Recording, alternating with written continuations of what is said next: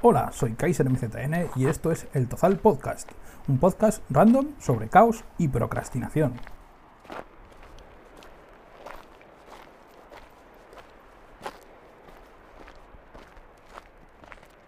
Buenas a todos, hoy estamos con Rafa Caballero, escritor del libro Matrioska, que estudió un grado superior de Administración de Finanzas y de Electricidad, tiene también un título de un grado de Educación Social. Eh, actualmente trabaja en el cine de Victoria de Monzón y está aquí un poquito para hablar con vosotros sobre su faceta de escritor, un poco, sobre su faceta de político y sobre su faceta de trabajador en un cine, que también es muy interesante. Sí, ¿qué tal, Rafa? Muchas gracias por venir con nosotros. Buenas, Ángel. Gracias a ti por haber confiado en mí y por haber querido hacerme la entrevista, que además me apetece muchísimo. Me apetece muchísimo estar así un poco de, charla contigo y de que nos puedan escuchar. Eh, comentarte que sí, que todo lo que has comentado es cierto. Tengo dos grados superiores de electricidad y de administración y finanzas. Y después un grado, o bueno, un grado que es como se llama ahora, que es una carrera universitaria de educación social. Y eso, y trabajo en el cine, está trabajando también en un centro de menores y he escrito un libro. Tengo, digamos, una vida bastante eh, completa, he tenido hasta ahora. Y, nada, y quería charlar un poquito al respecto.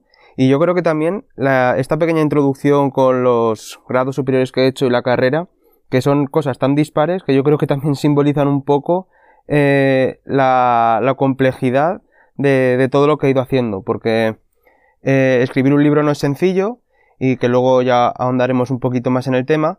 y yo creo que tiene todo relación. El hecho de haber tenido inquietudes formativas distintas tienen, que, tienen relación con, la, con el comienzo de la escritura y con todo aquello que en su momento pues o me inquietaba o me generaba algún tipo de, interés. Perfecto. Yo en esta, en esta faceta yo te reconocer que te, entiendo porque yo hice humanidades con griego y latín y al final yo soy desarrollador de software, que no tiene una cosa nada que ver con otra. Es que es súper diferente. te aporta muchos puntos de vista. Sí, sí, y, también tiene mucha relación con el, con el año en el que te toca decidir. Porque en ocasiones puedes estar muy perdido. Exacto, exacto. Y no sabes si, si. Bueno, no sabes realmente lo que quieres hacer. Sabes que te gustan ciertas cosas, también te gustan otras cosas. Y entonces tampoco sabes decantarte por cuál. No sabes, no sabes decidir.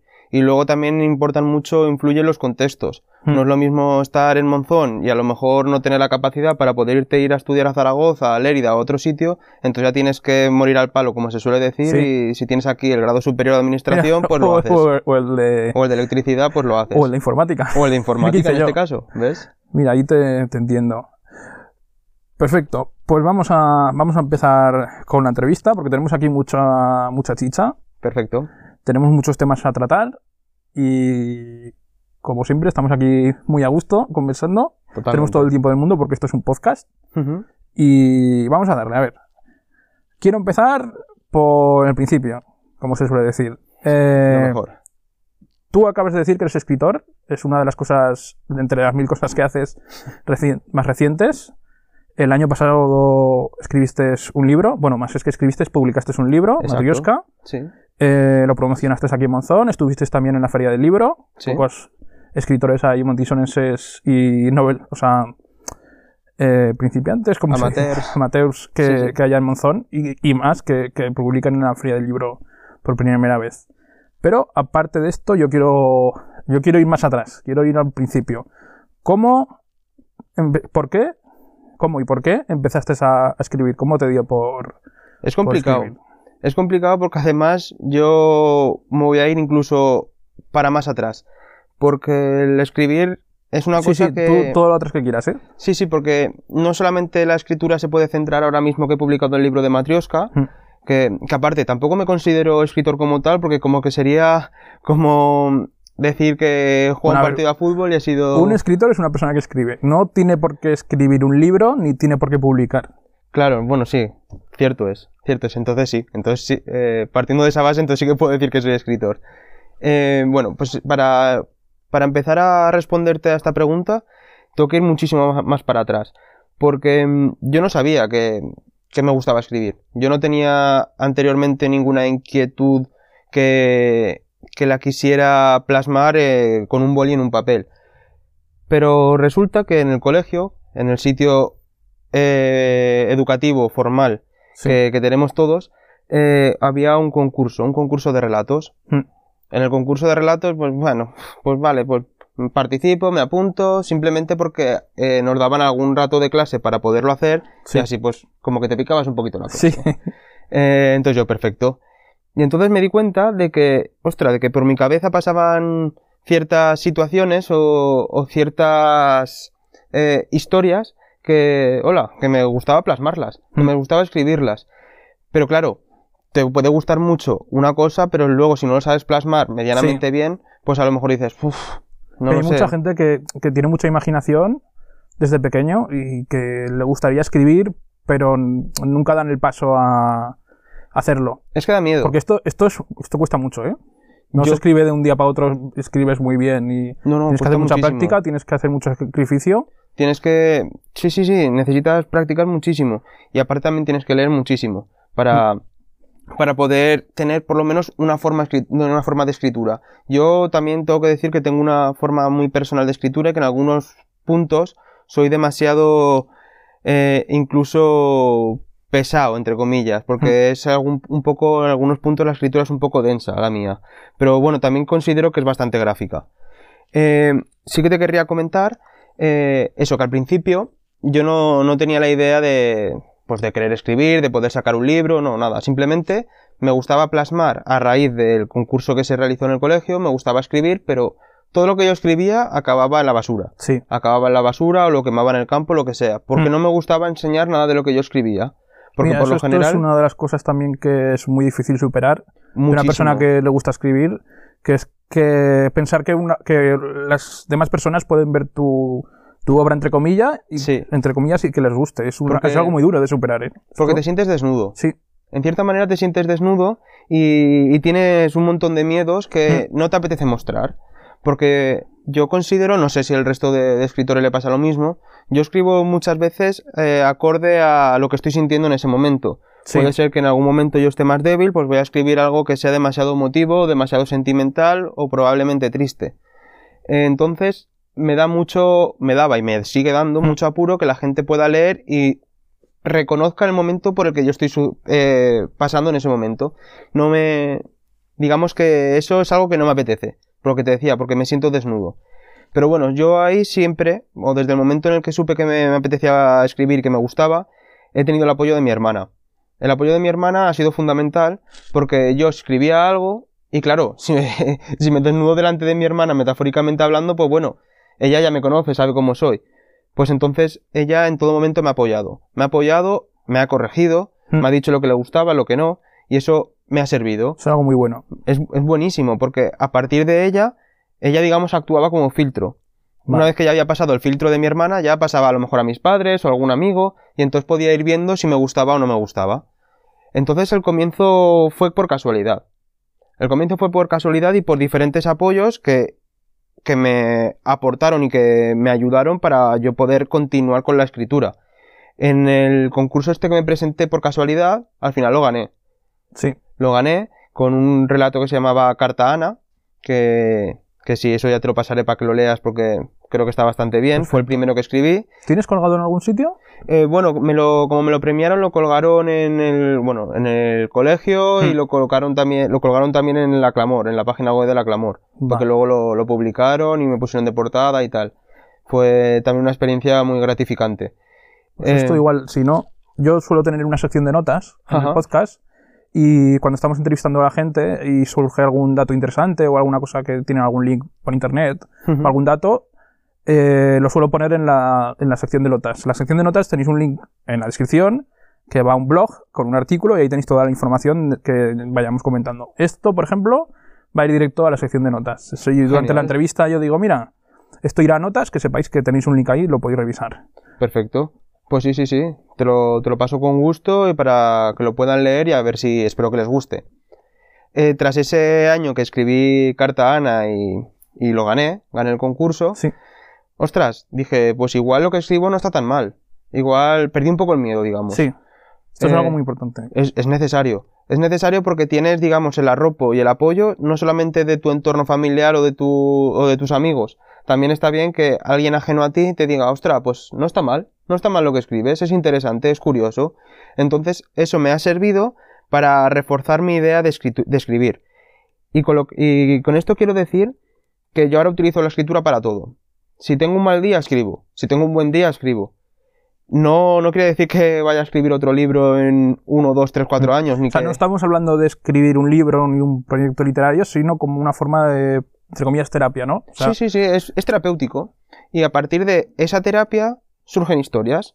Sí. Surgen historias que ya no Lo son puedes así- aprovechar. Eso es. Y no son historias al final ajenas a ti. No quiero decir que, que, que tengan tu personalidad esas historias, que sea biográfico, no. Quiero No decir Tiene algo, de- algo de ti, de Sí, tu sí. estado de ánimo. a- de mi estado de ánimo tiene algo, pero luego aparte te sumerges tanto en esa historia que ya, por ejemplo, en la historia de Matrioska está el personaje de Antonio, Alfredo y Liz, y que al final yo ya no los, no los conocía como personajes, sino que eran casi como, como entes, como fantasmas que yo conocía y que cada momento en el que yo tenía para escribir sobre ellos, pues eh, digamos que el propio presente y mi imaginación con respecto a esos personajes me decía lo que tenía que escribir. Es un poco fantasioso, pero al final acabas teniendo una relación demasiado cercana con, con lo que son- tú estás escribiendo. Son unos personajes y hay que trabajarlos, hay que, hay que dar, es como, un- como, un- como una pieza de alfarería. Tienes un barro, Sí, sí, sí, tienes que ir moldea- moldeándolos, porque los escritores trabajan con, con personajes y hay que construirlos bien. Un libro Totalmente. con unos, con, con unos personajes mal construidos se nota muchísimo y la calidad se nota en ese aspecto. Totalmente. Pero es que aparte ya acaban siendo entes, acaban siendo Tienen que ser personas. reales. Sí, sí, sí, sí. Para el, para el lector y para el escritor tienen que ser reales, tienen que tener detalles. Sí, sí, sí. Es como si fuese, estuvieras describiendo a alguien que conoces, porque si no, no Básicamente. tiene, no tiene sentido. esto. Básicamente, y como lo has creado tú, los conoces todavía incluso más. Puedes pensar o puedes sentir lo, lo que sienten en cada momento o cómo actuarían ante... Eso te iba a decir, preguntarte qué harían si Sí, fuera este personaje, qué haría. Eso es. Eso es. Parece como, Como- que te introduces en la piel de ellos. Como que tienen un destino Sí, propio. Como, Sí, bueno, este tío va a acabar así porque él es así, se comporta así, totalmente. ¿verdad? Es así, es así, ¿eh? Y es, acaba siendo como un juego. Y por eso digo que la escritura, como tú decías, es terapia, pero a la vez también es juego. Hmm. Es también juego y, disfrutas escribiendo porque más o menos intuyes cómo, qué es lo que le va a deparar la historia a esos personajes, pero mientras tanto van sucediendo, sucediendo diferentes eh, contextos, situaciones o, o incluso alternativas, dudas, lo que sea, que acabas descubriendo, mm, no sé, acabas descubriendo tres vidas en este caso. Es muy curioso. Lo recomiendo, ¿eh? Recomiendo escribir, te guste, eh, seas bueno, seas malo, escribiendo lo que sea, que yo creo que nadie es malo escribiendo, ¿eh? No. En el momento en el que alguien escribe acorde a lo que siente, eso que va a escribir es bueno. Sea, lo importante es plasmar tus ideas en un papel, Sí. da igual la técnica. Es que la gente se cree que no, puede escribir porque yo que sé, no sabe ortografía o no se sabe expresar, pero esto son herramientas que se van afinando con el tiempo. Totalmente. Bueno, bu- a ver, sí que una persona, yo que sé, que tenga un poco más, por así decirlo, de estudios, o yo que sé, un filólogo va a escribir mejor que tú. Sí, sí, sí, sí, o sí, claro, porque él ha es. estudiado, pero Técnicamente sí, no tiene por qué.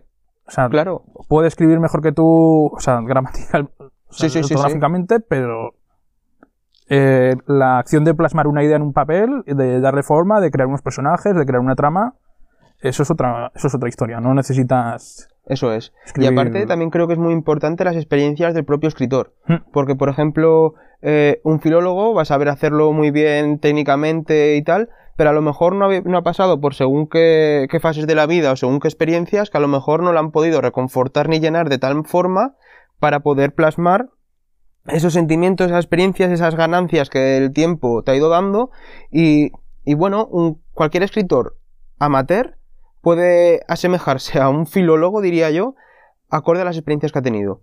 Porque es súper importante. No es lo mismo estar, por ejemplo, eh, un mes en el pueblo, no sé qué, caerte un mes eh, tú solo a Inglaterra eh, sin saber inglés, ir allí te sientes perdido. Te sientes perdido y eso te va a dar una ganancia muy profunda y muy grande para poderlo luego plasmar en, en un papel. Y hace poco entrevistemos a un chico de Zaragoza para una ruta literaria de un escritor aragonés que, bueno, más que escritor, él decía que era un agitador cultural, Mira. era más un, un crítico literario, pero él escribió. Ajá. Tiene unos cuantos libros eh, escritos y él creía que para escribir, además como era crítico literario, él entendía mucho de, de- de literatura y había leído un montón. Yo creo que es la persona que más ha leído que conozco Qué bueno. y él decía que la escritura necesitaba una parte biográfica del escritor. Sí. Bueno, había algunos géneros que no, porque en El Señor de los Anillos, No, claro. la fantasía épica, por ejemplo, bueno, sí, algo que sí, sí que puede influir un poco la experiencia vital. Pero sí. decía que un escritor para escribir no tiene que estar en su escritorio aislado del mundo y escribiendo, Total. sino que tenía que vivir. Si no vivías, tampoco Sí, ibas a escribir. totalmente. Porque no, lo que has vivido, si lo escribes, eh, tiene más, tiene- se ve más realista. Sí, sí, y aparte, si solamente te centras tú en sentarte en tu silla del escritorio, solamente estás limitado por cuatro paredes. Realmente tienes que tener ya una experiencia y una vivencia previa para poder plasmarlo dentro, porque en cada experiencia tú te has podido sentir mejor, peor, débil, más fuerte, has podido tener miedos, te has podido enamorar, Mm. te han podido surgir un montón de, de situaciones que todo eso al final va a desembocar como si fuera metafóricamente hablando, como si fuera un embudo Sí. todo lo metes ahí o en una batidora, todo lo mezclas y al final sale el líquido. Al final sale la escritura, sale tu historia. Por ejemplo, si tú has tenido una relación eh, con una persona, has tenido una experiencia, tú puedes plasmar esa experiencia en un, en un relato o en una historia, Por supuesto. y eso es algo que, que ayuda mucho. Eso es, ayuda muchísimo porque tú ya has pasado por ahí y ya sabes las emociones que te ha generado, Mm. eh, o esa ruptura, o, o el placer, o, o la pasión, cualquier cosa. Los músicos siempre que hablan de sus canciones dicen, mira, esta es- canción la escribí porque estaba así, o porque conocí a alguien que estaba así, y es algo es. como muy... Pero bueno, tú lo ves y en la vida vas a, vas a asociar esa canción a, a la vida del músico. Bueno, en Claro. principio porque tampoco la conoces, pero... Pero eso acaba siendo algo tan personal, porque yo, por ejemplo, en el libro, que escasamente tiene 200 páginas, Mm. pero si leo según qué frases, sé en el momento en el que yo me encontraba en ese, en ese en el momento en el que yo lo escribí. Y es algo que, pues, eso es un hándicap positivo que, que tiene el escritor a la hora de ver su obra, su libro, lo que sea. Y eso le pasa también, por ejemplo, lo que decías a los músicos.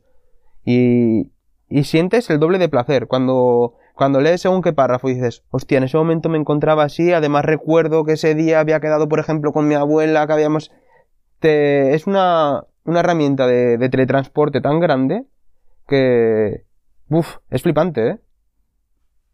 Mira, ahora que estabas hablando de- del libro, vamos a empezar a atacar por ese franco. Perfecto. Eh, ¿Cómo empezaste a escribir Matrioska? Ya nos has contado un poco tu proceso creativo. Pero sí me gustaría que nos contaras cómo y por qué empezaste a escribir Matrioska y cómo lo hiciste. Es complicado. ¿Cuál es tu ¿eh? método más o menos de...? Porque si alguien, por ejemplo, quisiera escribir, quisiera empezar a escribir y te quisiera a ti coger como modelo. ¿cómo le podías explicar? Pues yo lo hice así y a mí me funcionó. Que esto es lo típico, ¿eh? Cada uno tiene su método, Eso es. no hay un método universal No, para, para escribir, cada uno tiene su... Cada maestrillo tiene su librillo, que dicen. Totalmente. Eh, pues es complicado, ¿eh? Es complicado porque yo nunca había hecho una escritura o algo que fuera superior a ocho, ocho líneas, a ocho páginas. Yo siempre me centraba en escribir relatos. Sí. Porque era lo que yo había hecho, lo que, con lo que yo había ganado un concurso y tal. Y, y claro, yo, pues, era algo en plan rápido. Empiezo, tengo la idea, introducción, nudo, desenlace, digamos. Pero llegó un momento en el que me puse a escribir sobre un personaje que se llama Antonio, eh, que está en la barra de, del bar de, un prostíbulo. Me, vino esa, esa idea a la cabeza. Y, me metí en su pellejo. Y empecé a desarrollar un poco la acción o la secuencia de lo que le estaba sucediendo en ese momento, él sentado en el taburete, mirando al camarero, mirando en ese caso al vaso de ron, y me empezaban a venir pues ciertas ideas de cómo podría transcurrir su historia. Y claro, empecé a escribir y me di cuenta de que esa escritura ya no tenía solamente dos, tres páginas, sino que estaba empezando a coger mayor fondo. Un proyecto ya... Sí, eh, Un plan de futuro, por así decirlo. digámoslo así. Y claro, era algo que yo era nuevo para mí. Era nuevo para mí y yo lo estaba descubriendo también. Porque, claro, yo no es que quisiera acabar en ocho páginas, sino que cada relato tiene también su historia y tiene que acabar cuando acaba. Lógicamente. Pero en este caso no había un final. No había un final y es más, me atraía saber más de la vida de, de Antonio, en este caso. tú dejaste crecer el, el Sí, relato. Sí, sí, sí, pero porque el mismo eh, protagonista me obligaba, entre comillas, a escribir sobre él. Y a mí me atraía a escribir sobre él sabiendo un poco cómo iba a transcurrir su historia, pero sin saber qué era lo que le iba a deparar la historia. Hmm. Es como... O sea, tú empezaste sin, sin una estructura clara, sino que lo dejaste, lo dejaste fluir. Sí, lo dejé fluir totalmente. Sí que tenía la idea de lo que yo quería presentar o de lo Mm. que yo quería escribir, pero claro, lo que te he dicho, conocía la introducción y el desenlace sobre todo. Vale. El, el inicio y el desenlace. La introducción eh, y el desarrollo me costaba. Me costaba porque sabía cosas que. las cosas que le iban a suceder a Hmm. este protagonista y al resto de protagonistas. Pero claro, no lo sabía concretamente, no sabía a este le va a pasar Hmm. esto en tal momento. No, no, no, no. Sino que todo eso iba fluyendo. Vale. Y yo creo que eh, cada situación que estaba. mm, en la que por la que atraviesan los protagonistas está influenciada en todo momento por el momento en el que yo me encontraba eh, en ese en ese presente porque yo estaba también muy liado con los estudios con el trabajo no tenía tiempo para nada entonces yo creo que toda mi frustración quizás o mi estrés pues lo, Lo dejabas ahí. lo dejaba sí sí sí lo dejaba salir en base a los protagonistas en base a los protagonistas y por ejemplo si yo tenía un momento de tristeza esto este libro es drama y es, y es también intriga, pero mucho de, como yo estaba frustrado en ese momento, el drama parte de mí. Y Vale. eso también me ayudaba para que yo, en mi situación real, yo me desprendiera de cualquier problema, digamos que fuera la mochila que yo tenía cargada, la fuera liberando. Y eso a mí me, me ayudó muchísimo. ¿Y cómo, cómo escribías? Eh, tú, bueno, me has contado que lo hacías en tu tiempo libre. O sea, te tuvo que costar bastante. Sí, ¿Qué- sí, sí, sí, porque como tenía, pues, el ¿Cómo lo solías hacer? los- ¿Qué escribes en...? ¿Tú cómo... A ver, esto es una pregunta muy buena. ¿Tú Sí, cómo sí, escribes? ¿En ordenador? Sí, yo ¿O escribo en papel? ordenador. No, no, no, yo escribo en ordenador. Me pongo eh, en el ordenador que tengo en, en el cuarto de estudio de me- del piso y dejo, dejo fluir.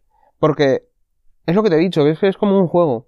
Es que es como un juego. Yo en el momento en el que ya sé la historia del personaje, yo me siento y sé lo que tengo que escribir. Sé lo que tengo que escribir y empiezo a escribir. Empiezo por el principio, acabo por el final y, y justamente acabo plasmando lo que yo quería decir. Y es que es difícil de explicarlo, ¿eh? Yo eh, no quiero escribir durante todo el día. No, no sé si a, a los una- escritores les sucede, sino que yo tengo que tener...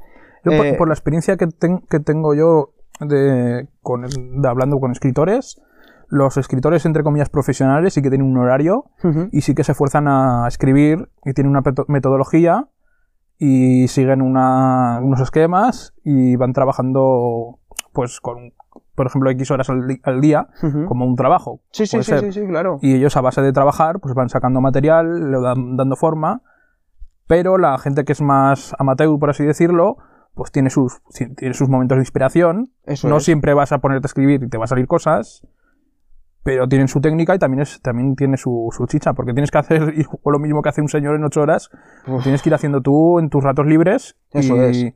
sobre todo que ahora con internet, lo difícil de ponerse a, a escribir, porque la gente ya tiene las ganas y tiene más o menos un poco la técnica, lo difícil es desconectar.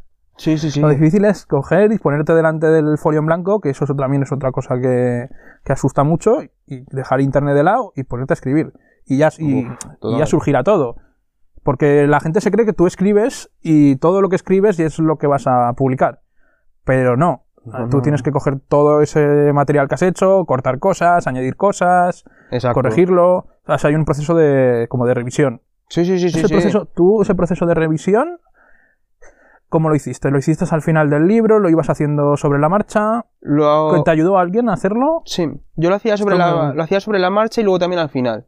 Porque es lo que dices, que hay muchos escritores que sí que se imponen, digámoslo así, un horario de, de escritura. Yo en mi caso no, porque es más, lo intenté. Intenté imponerme un horario para estar, por ejemplo, después de comer, Sí. una hora, hora y media escribiendo. Pues no salía nada. O si salía, al día siguiente lo borraba. Y decía, ¡buah! Esto que he puesto es un tostón. No, no me atraía. Entonces en el momento, entonces aprendí que yo tenía que escribir, según mi forma de escribir, eh, cuando a mí me apetecía, cuando se tenía esa inspiración que se suele decir. Y, y la revisión, lo que te digo, si yo me imponía escribir, al día siguiente cuando lo revisaba, lo borraba todo. Yo la revisión lo iba haciendo paso a paso, capítulo a capítulo, eh, párrafo a párrafo y luego al final. Aparte, también tenía lo que he dicho antes, la ayuda de mi hermana, porque mi hermana ha sido parte fundamental a la hora de poder escribir el libro y de editarlo, porque a mí me faltaba ese arrojo, me faltaba ese arrojo, yo simplemente escribía por diversión, para tenerlo, digamos, en la carpeta de mis favoritos de, del PC. Pero ya está. Pero ella me ayudó diciendo que, que sí, que estaba bien, ella me lo iba corrigiendo porque también le gusta mucho el tema ortográfico, a lo mejor alguna frase que se, se, entendía regular, pues ella me ayudaba a poderla eh, reordenar o poderla hacer de una mejor manera. Y es que ha sido vital. Su, su apoyo y su esfuerzo ha sido súper importante para mí porque además también entendiendo que ella también tiene su trabajo, tiene sus historias, Mm. tiene su vida, pero ella también paraba un segundo, bueno, unos minutos o, o algunas horas de su tiempo como para leerse lo que yo había escrito eh, y ayudarme a, a volverlo a rehacer en el caso que fuera necesario. O sea que es que es como en todo, necesitas un apoyo, Mm. Sí, pero los libros no se corrigen solos. total. Eh, necesitas un libro, necesitas siempre eh, lectores que te, que te lo lean. Sí, Necesitas gente que te corrija las faltas que tú dices. Y además un escritor siempre que tiene que revisar con- constantemente el material. Porque Sí, a ver si iba a decir, por ejemplo, el personaje al principio de la historia que nació yo que sé en Pamplona eso es. y luego dicen que es de Zaragoza. Y Sí, eso sí. no puede ser, son detalles tontos. Sí, sí, pero eso además, eh, cuando más importancia le di a eso ya fue al final, cuando ya Mm. estaba todo realizado. En el momento en el que yo corregía en cada capítulo, en cada párrafo cuando sea, yo ya me centraba más bien en lo que era la forma, en si se entendían bien las Vale. frases. Porque, por ejemplo, creo que este libro tiene frases bastante buenas y bastante... eh, bueno, más que frases son reflexiones. Hmm.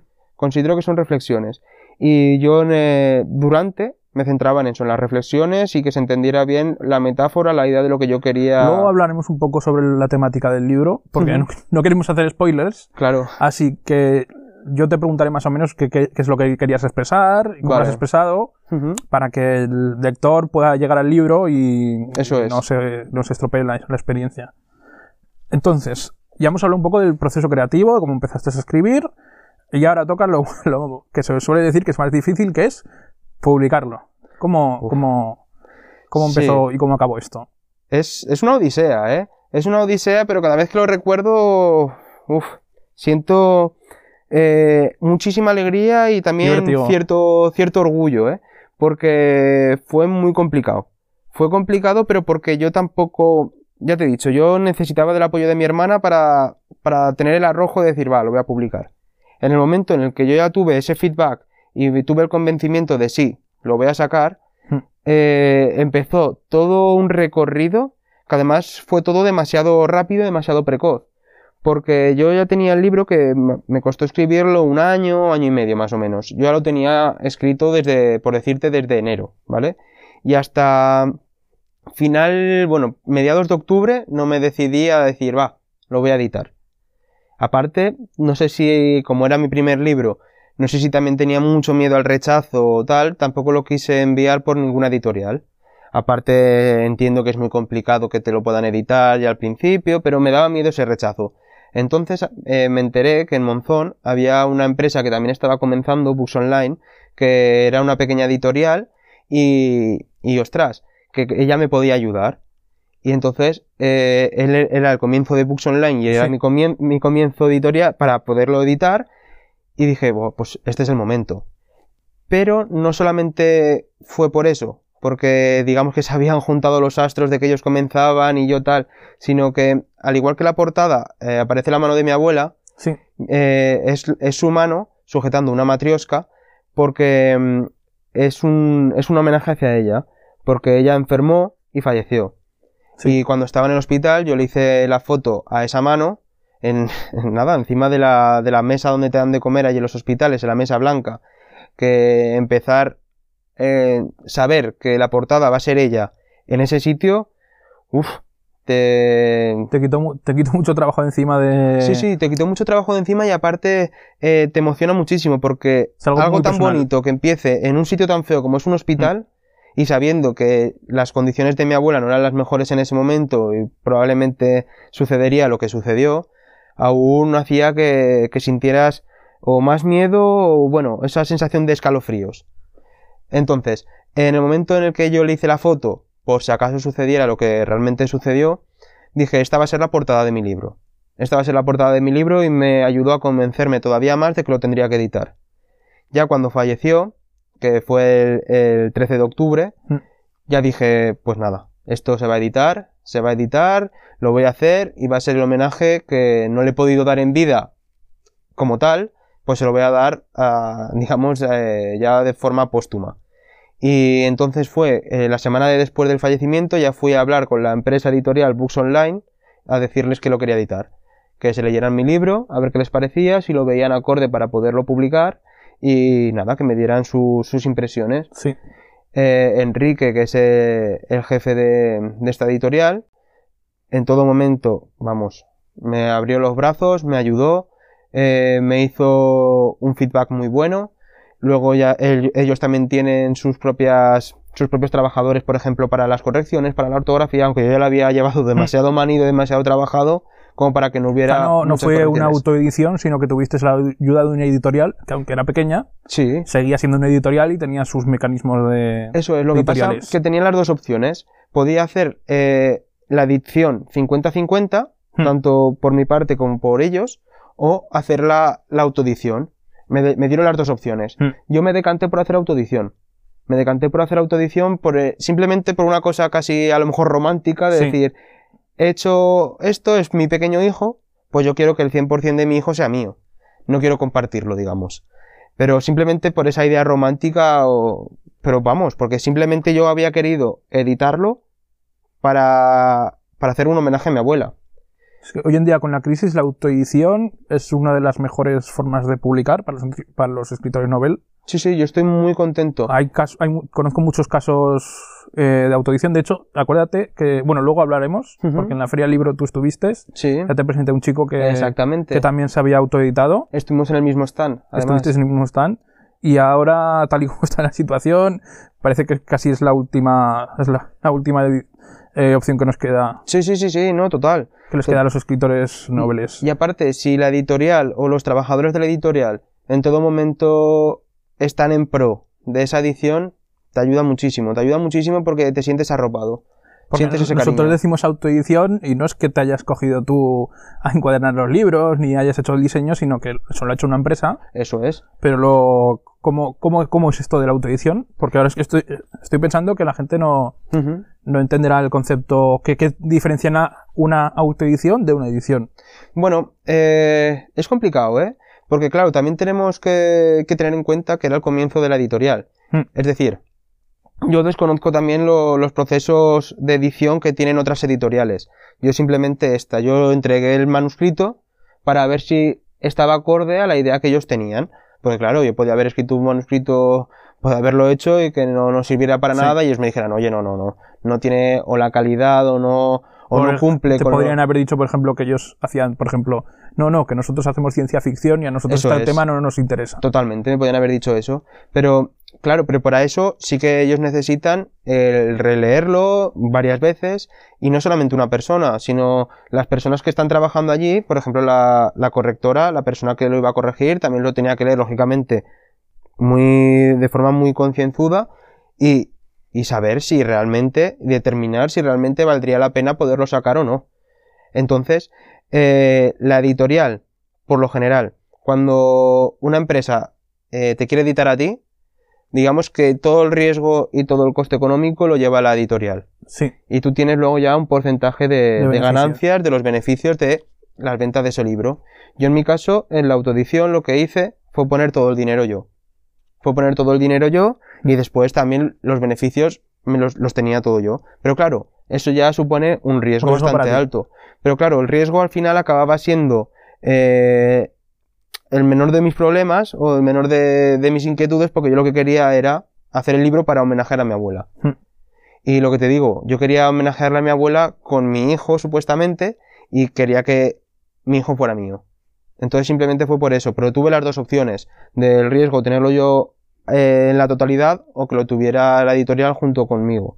Pero para eso, para poder llegar a esa parte de, a ese momento de elección, tenía que tener eh, el feedback o la determinación de la editorial de que estaban de acuerdo en poder llevar a cabo el proceso de edición del libro. Y entonces tú entraste en el, manu- el manuscrito, se publicó. Eso es. eh, ¿cómo Durante el tiempo en el que yo lo entregué, luego se hicieron las correcciones oportunas, luego también las sugerencias de, oye, pues esto lo podrías hacer mejor así o tal o cual. Hmm. Por ejemplo, en la portada hay un reloj que ellos me comentaron que mejor que a lo mejor no estuviera, pero no, al final la decisión la tomaba yo. Y yo quería que sí que estuviera el reloj porque es importante que marcara las 5 de la tarde o las 5 de la mañana, Hmm. que marcara las 5 en punto.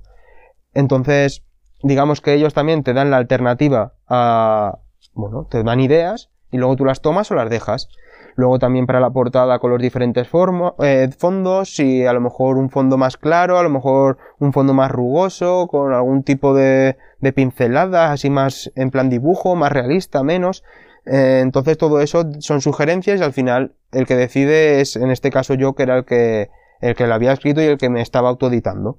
Pero en todo momento fue un trabajo consensuado entre ellos y, y yo y al final pues salió pues el, el libro. Mira, lo tengo aquí, aquí delante, que no se va a ver porque es un podcast. Eso es. Lo tenemos aquí delante. Vale, entonces eh, se publicó el libro y pasamos a otra fase, Ujú. porque una vez que lo has publicado ya no te vas a casa y dices, ahora ya está. No, no, no, no. Ahora viene la promoción, la Exacto. promoción que se dice. La promoción.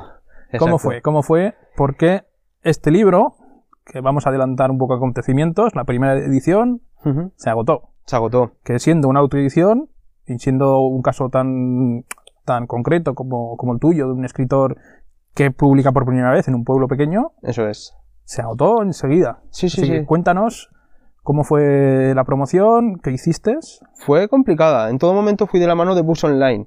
eh, porque ellos también eh, tienen más relación con los diferentes medios de comunicación locales y de las localidades de vecinas, de Binefar, de Barbastro, de, de Binacé, de Font. Eh, entonces, fue duro en el sentido de que no era yo a lo único que, que me dedicaba. Hmm. Es decir, yo estaba trabajando en el cine, estaba trabajando en un centro de menores y claro, también tenía que sacar tiempo para hacer la promoción, para hacer las entrevistas, para poder estar en todos los sitios a la vez. Era complicado. Eh, como digo, fui de la mano con de Enrique, de Bus Online, y ellos me, me organizaban, me decían dónde tenía que ir, más o menos, cuándo podía ir. Eh, si, no- si no podía presentarme a la radio para hacer la entrevista, pues me llamaban por teléfono y la hacíamos en 10 minutos que tenía libre. Entonces, eso, eso fue muy importante para mí que me dieran esa flexibilidad. A su vez también fue muy importante y muy válido para mí el boca a boca. El que la gente supiera que yo había escrito un libro, que, porque soy, trabajo en un cine, Sí. y como, como hemos comentado anteriormente, y la gente mucha me conoce de, de ahí del cine, pero claro, Mm. tampoco sabía mi faceta de que me gustara la escritura o de que fuera a editar un libro. Entonces el boca a boca también hizo que dijeran, ostras, pues este, el del cine ha sacado un libro y eso también me ayudó muchísimo.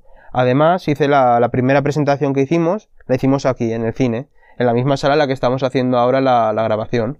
Anda. Sí, sí, sí, la hicimos aquí, que es una sala de casi 200 butacas y se llenaron 160 por ahí. Hmm. Y es algo que me abrumó, porque, ostras, yo soy un escritor amateur que nunca había escrito nada, que nunca lo había editado y se llenó casi la sala.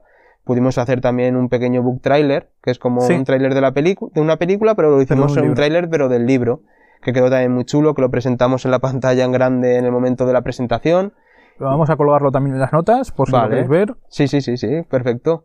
Y, y fue algo súper emocionante. También te digo que he empezado a saborearlo incluso más, una vez que ha pasado el tiempo, que en el momento. Porque en el momento era como eh, mucho colapso seguido. En plan, tengo que hacer esta entrevista aquí, tengo que hacer la entrevista en el otro lado, luego hacer la presentación, luego tengo que ir a buscar los libros que los tengo que llevar a la feria del libro, luego no sé qué. Era como muchísimas cosas seguidas. Y ahora que ya ha pasado un año, como que he hecho en falta ese ajetreo y ese, ese volver a experimentar aquello que, que viví en su O momento. sea, que ahora eh, experimentaste la sensación de cómo es una promoción y ahora sí. te, te gusta ese... Sí, me gusta. En su momento, ya te digo, fue mucho colapso y era mucho nerviosismo. Y la primera vez que lo hacías. Exacto. Er- Es que era la primera vez, era, era virgen en todo momento. Y, uff, esa sensación ahora mismo la querría volver a vivir, pero con la tranquilidad de la hora. Y la experiencia. Total, total, porque eso es algo que nadie me quita. Eso es algo que nadie me quita y, y el ver que estuve apoyado con tanta, por tanta gente, con tantos amigos, con tanta familia, con gente desconocida que, que me venía... Cuando, cuando por ejemplo, hiciste el, la presentación en el cine, ¿no te imaginabas que, que fuese a estar tan, tan no, lleno? no, que va, que va, que va. Tan lleno no, es más, no me lo... ¿Cómo, cómo me lo voy a pensar? No, no, pensaba que estarían, pues yo dije, dije más o menos a lo mejor entre 20, 30 Hmm. personas, eh, 40 a lo mucho, pero, pero no, no, no, no, se llenó, se llenó. O sea, fue espectacular y aparte el hecho de que mi jefe me cediera la sala para poder proyectar el book trailer y que estuvieran en la presentación el editor, la correctora, mi hermana que tanto apoyo me había ofrecido y, y yo, y que todos tuviéramos nuestro tiempo de, de hablar y tal, fue una presentación muy emotiva, a mi juicio, Mm. y, y valió la pena. Valió muchísimo la pena porque todos tuvimos nuestro espacio, la presentación duró una hora y media más o menos, y yo creo que la gente salió muy contenta. Luego, en cada, a cada persona que compraba el libro, y a- bueno, y aunque no lo compraran, le entregábamos una caja pequeña de palomitas, Sí. sí, sí, con, con la imagen de la portada, y así durante la presentación que pudieran comer y degustar las palomitas, porque yo también he estado muy influenciado con lo que es mi trabajo, con lo que es el cine, y también en algunos momentos del libro también se ve esa, esa influencia positiva que ha tenido el cine con, con respecto a mí. Bueno, entonces nos has, nos has dicho que promocionaste el libro eh, haciendo una, una presentación aquí en el cine Sí, del libro, que fue bastante extensa, sí, que estuvieran todas las partes implicadas, Sí. estuviste en radio, sí, estuviste en los medios locales, sí. y hay una de las fases de la promoción que me interesa mucho, que es la Feria del Libro aragonés, que se celebra en Monzón el Puente de la Constitución, y que este año celebra su 25 aniversario, con lo cual no es una feria que lleve cuatro años, es una feria No. muy importante, Eso es. de la- ¿eh? Innecesaria. necesaria. Es de las ferias más importantes en Aragón, es, que es la Feria del Libro aragonés, Eso es. su nombre lo dice. Eh, que por cierto, vamos a ver si podemos estar esta edición, haremos especiales de allí, bueno, en, en falso directo, que se suele decir. Intentaremos entrevistar a algún, a algún escritor. Sí, espero que sí, que espero Porque- que lo consigas. Eh, que esto lo digo ahora en exclusiva, no, no lo había dicho antes para los oyentes. Entonces tú, eh, una parte de la promoción fue ir a la Feria del Libro. Que aunque pa- parece una tontería, pero es algo es un paso, un paso bastante grande porque tú estabas entre los escritores de, bueno, por decirlo así, los mejores escritores de, Sí, sí, sí. de, Aragón. Es- entre es-. Todas las, casi todas las editoriales que hay en Aragón y ya en el mundillo. Sí, sí, sí. Fue... ¿Cómo fue aquello? Uf, Ah, y también tuviste una pequeña presentación eso es. en, en la feria. Totalmente. Además, sucedió una cosa súper curiosa que fue la primera vez que se agotaron los ejemplares en la historia de la Feria del Libro. Porque... Aquí es cuando pasó lo que hemos, lo que hemos dicho antes de que se agotó la, Sí, la primera edición. sí, se agotó la primera edición eh, en la Feria del Libro. Eh, el primer día de la Feria del Libro la agoté. Eh, luego ya, el siguiente día, ya lo que tuve que hacer es entregar una especie como de vales, de vale Sí. por un libro, y, que, y lo envié, los, los libros que compraron a posteriori, eh, les entregué el vale y luego se los firmé y se los envié a su domicilio. Era yo el que hacía también de cartero para entregarles el libro a, a las personas que lo habían querido comprar. Pero fue un orgullo también que la fuera la primera vez de- en la historia de la Feria del Libro de esos 24 años, ahora ya 25, que se había terminado la, la primera, la primera edición antes de que acabara la Feria del Libro. Que Además es, es algo muy especial porque nosotros nos hemos criado con, con, con esa feria. De Sí, sí. pequeños nos llevaban allí Eso es. y es algo muy grande. Totalmente. Y, ostras, y en el momento en el que a mí Enrique de Books Online me, me dice, vamos a estar en la Feria del Libro, yo no me lo creía. Porque es más, yo veía allí a los escritores que iban cada año y a las editoriales que iban cada año, que eso para mí era, pues vamos, algo utópico, algo que yo no lo podría alcanzar. Pero mira, lo alcancé y, ostras, tengo unas sensaciones muy bonitas. Además fue, fueron un, bueno, fue un fin de semana muy duro porque trabajaba en el centro de menores y yo iba de noches. Sí. Plegaba a las 8 de la mañana, a, la- a las 10 se abría la feria del libro, me parece, o 10 y media. Entonces, de 10 y media a 1, pues bueno, estaba mi hermana allí para poder estar eh, atendiendo a la gente que quería comprar el libro. Pero claro, yo no estaba. Eh, y yo luego, lo- eh, yo después iba a la una y media, a las 2, o ya por la tarde. Pero fue un fin de semana demasiado duro porque eran como muchas poco. cosas. Dormir muy poco y luego acababas con un dolor de cabeza porque eran muchísimas horas, mucho ajetreo y la- una sensación de, de, uf, de cansancio porque además después, después de esas ocho horas allí en la feria del libro tenía que ir a trabajar otra vez de noches. Fue, uf, fue complicado. Pero lo- uf, es una felicidad la que siento al recordar. Además, nos regalaban también una, una pequeña botella de vino de, de agradecimiento de haber presentado y de haber hecho la pequeña presentación allí en la Feria del Libro. Y ahora, cada vez que la veo, uf, es un escalofrío lo que, lo que siento. Además, la organización, me consta que la organización de la Feria del Libro, a pesar de que es un evento tan grande, es algo muy, muy, o sea, es, es como muy, ¿cómo decirlo? Es algo muy casero, no, casero no es la palabra. Es Mm. algo muy... Es, se que se- trata, que se, se trata todo de detalle. forma eh, como si fuera pequeña, pero Sí, después eso, salen eso. unos resultados muy grandes. Sí, Es, pero eso lo que hace, lo que simboliza es que es el es algo muy cariño. humilde. Es algo Sí, muy sí, humilde. Es muy humilde y el cariño que se, que, con el que se trabaja allí, con el que se organizan las cosas, ¡buah!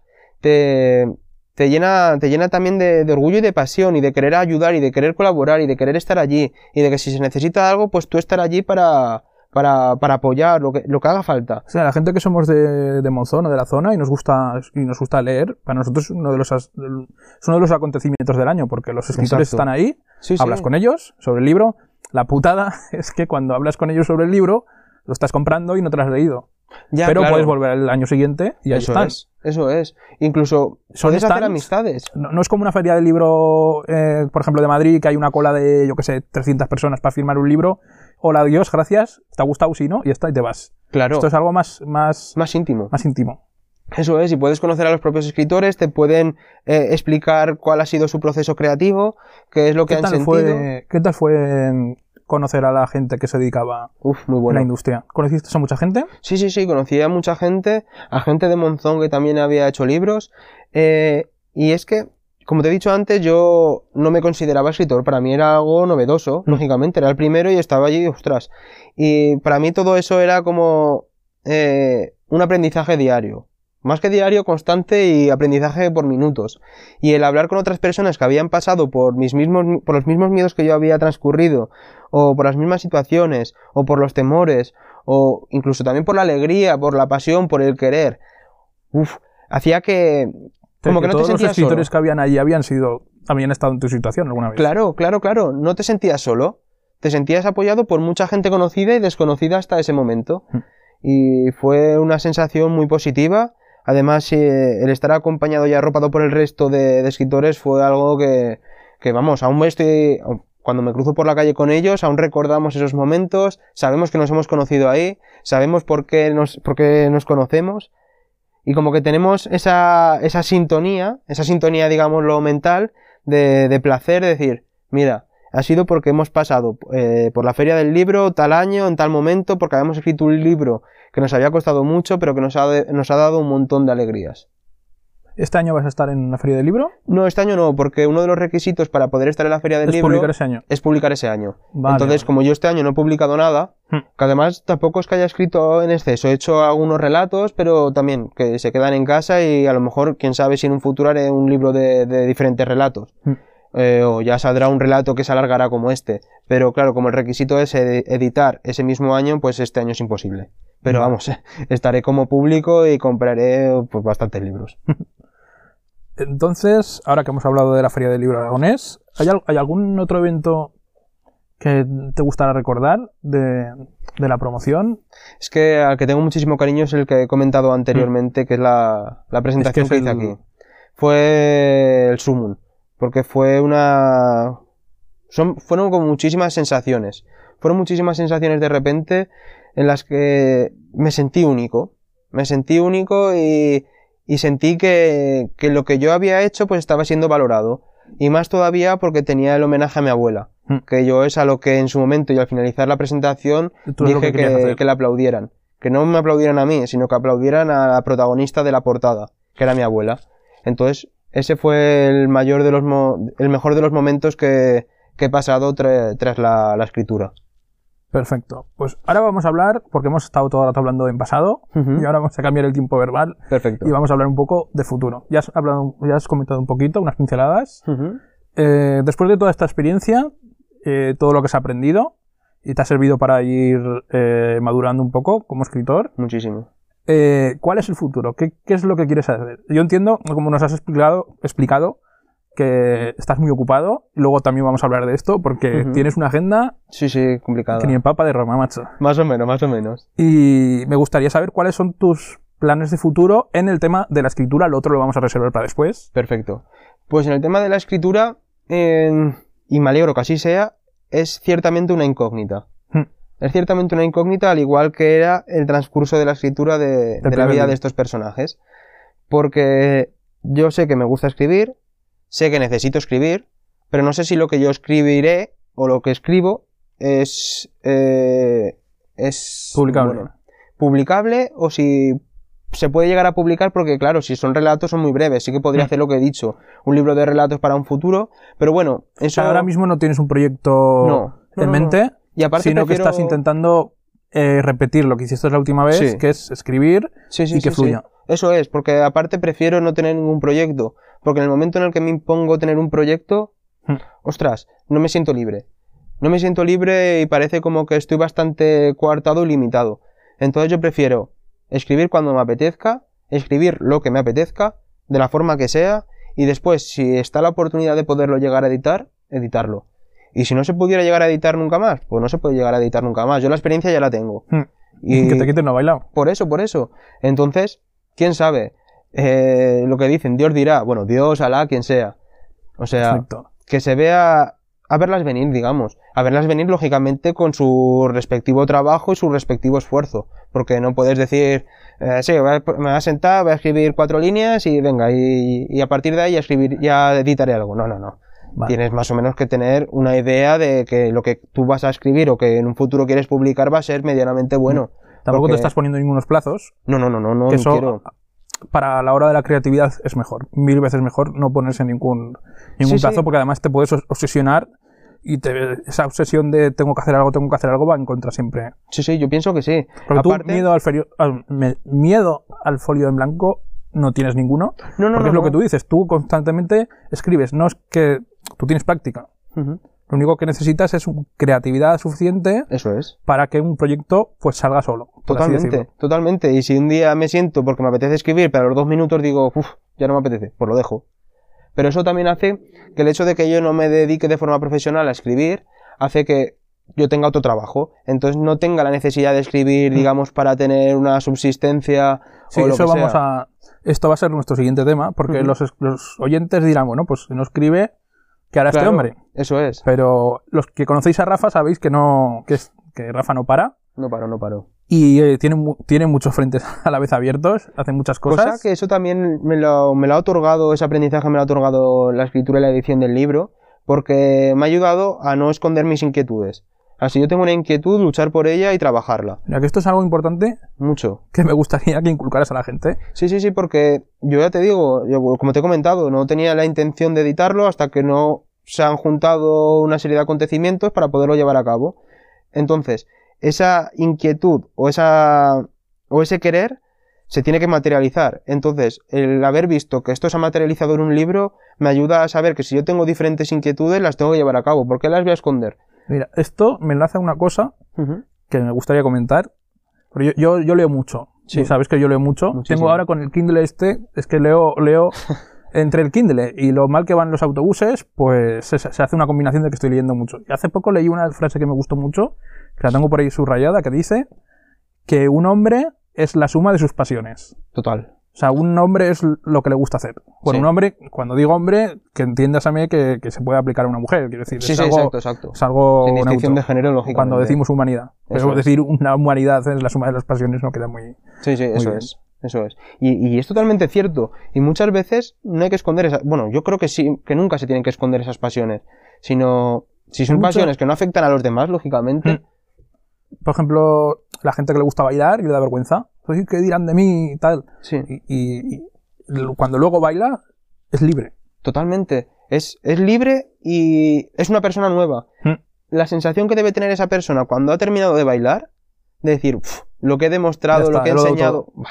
Y yo creo que esa debe ser una sensación tan placentera como, como cuando haces una frase y, y dices, ostras, me ha salido bien, me ha gustado. Te sientes, uff, no sé, te, te has liberado. Te has liberado y esa es una, es una sensación tan innata y tan personal que cualquier oyente que lo esté escuchando, si tiene cualquier inquietud, que vaya tras ella, que la luche, que la trabaje y, Y que, que la muestre. Sobre todo, que no piense en el que dirán, No, no. porque siempre dirán cosas Hombre, Es claro. algo que no se puede evitar. Pero dirán cosas malas, pero también dirán cosas buenas, buenas. ¿eh? Y muchas veces las personas que, dirga- que dirán cosas malas Lo son- importante no es lo que dicen, sino hacerlo. Sí, sí, sí. Y lo que te digo, las personas que dirán cosas malas probablemente serán personas que también tengan sus inquietudes y que no las demostrarán, no las querrán mostrar. Porque tú Es haces un envidia. proyecto y te va a salir peor o mejor, pero la meta no es que te salga mejor ni peor, ni que hablen bien de ti, ni que hablen mal, sino hacerlo. Eso es. Hacerlo y, lo- como dice Rafa, vaciarte y liberarte por completo. Exacto, exacto. Ahora vamos a hablar un poco de tus demás facetas, que no son escritor, que no son ser escritor. Y una de ellas es el cine. De Sí. hecho, ahora mismo estamos haciendo la entrevista en el cine. Luego igual hacemos una foto para, para Claro. Instagram. Sí, sí, sí. Eh, estamos en la sala B del cine Victoria Eso de es. Monzón. Eso es. Y tú trabajas como encargado de- del cine, más o menos. Sí, soy el, el y esto es algo de- muy interesante porque todos los podcasts hablan de cine, todo el mundo habla que sí de película tal, de película cual. Que por cierto, yo tengo pendiente todavía una review del Joker que vi aquí Ah, sí, sí. en Monzón, en versión Sí. original, Muy buena además. que además me, atendió, me, aten- me diste tú la entrada. Eso es. Pero nadie se ha preguntado cómo es un cine por dentro. No como el cine, sino un cine, cómo es por dentro, cómo se lleva. Uf. Porque Yo- esto es un trabajo, esto, Sí, esto sí, sí. requiere mucho sacrificio, mucho esfuerzo Eso es. y más a un nivel local, como es, de Monzón. sí. Así que nos- me gustaría que nos contaras tu experiencia, cómo empezaste con esto de cine, cómo lo llevas. Yo, uf, mi experiencia ya se remonta a hace 10 años, porque yo estaba en bachillerato y claro, quería ganarme algo de dinero para, pues bueno, para mis gastos y tal, y entonces vine aquí al cine y entregué mi currículum, que en esos momentos eh, mi currículum eh, simplemente lo que indicaba era que tenía ganas de trabajar, básicamente. Y un DNI. Eso es, eso es, eso es. Y un teléfono para que me llamaran. O sea, que era nada, yo simplemente quería ganarme algo de dinero para, para mis gastos. Y tuve suerte y me llamaron. Me llamaron para empezar trabajando en el bar. Trabajando pues para haciendo las palomitas, para los refrescos y tal. Y a los Que eso, cuatro... eso es una de la parte de la promoción que nos has contado de Matrioska. Sí, sí, sí, sí, sí. Claro, esas Pues está palomitas... relacionado con, con una experiencia tuya Total. vital. Sí, sí, sí, claro. Pero por eso yo estoy influenciado en todo momento por los contextos y por el entorno que me rodea. Ya no solamente contextos eh, de, de situaciones de- del cine, de tal, sino de las personas también. Estoy muy influenciado por todas las relaciones humanas que tengo. Em, como te comentaba, empecé hace 10 años eh, en el bar.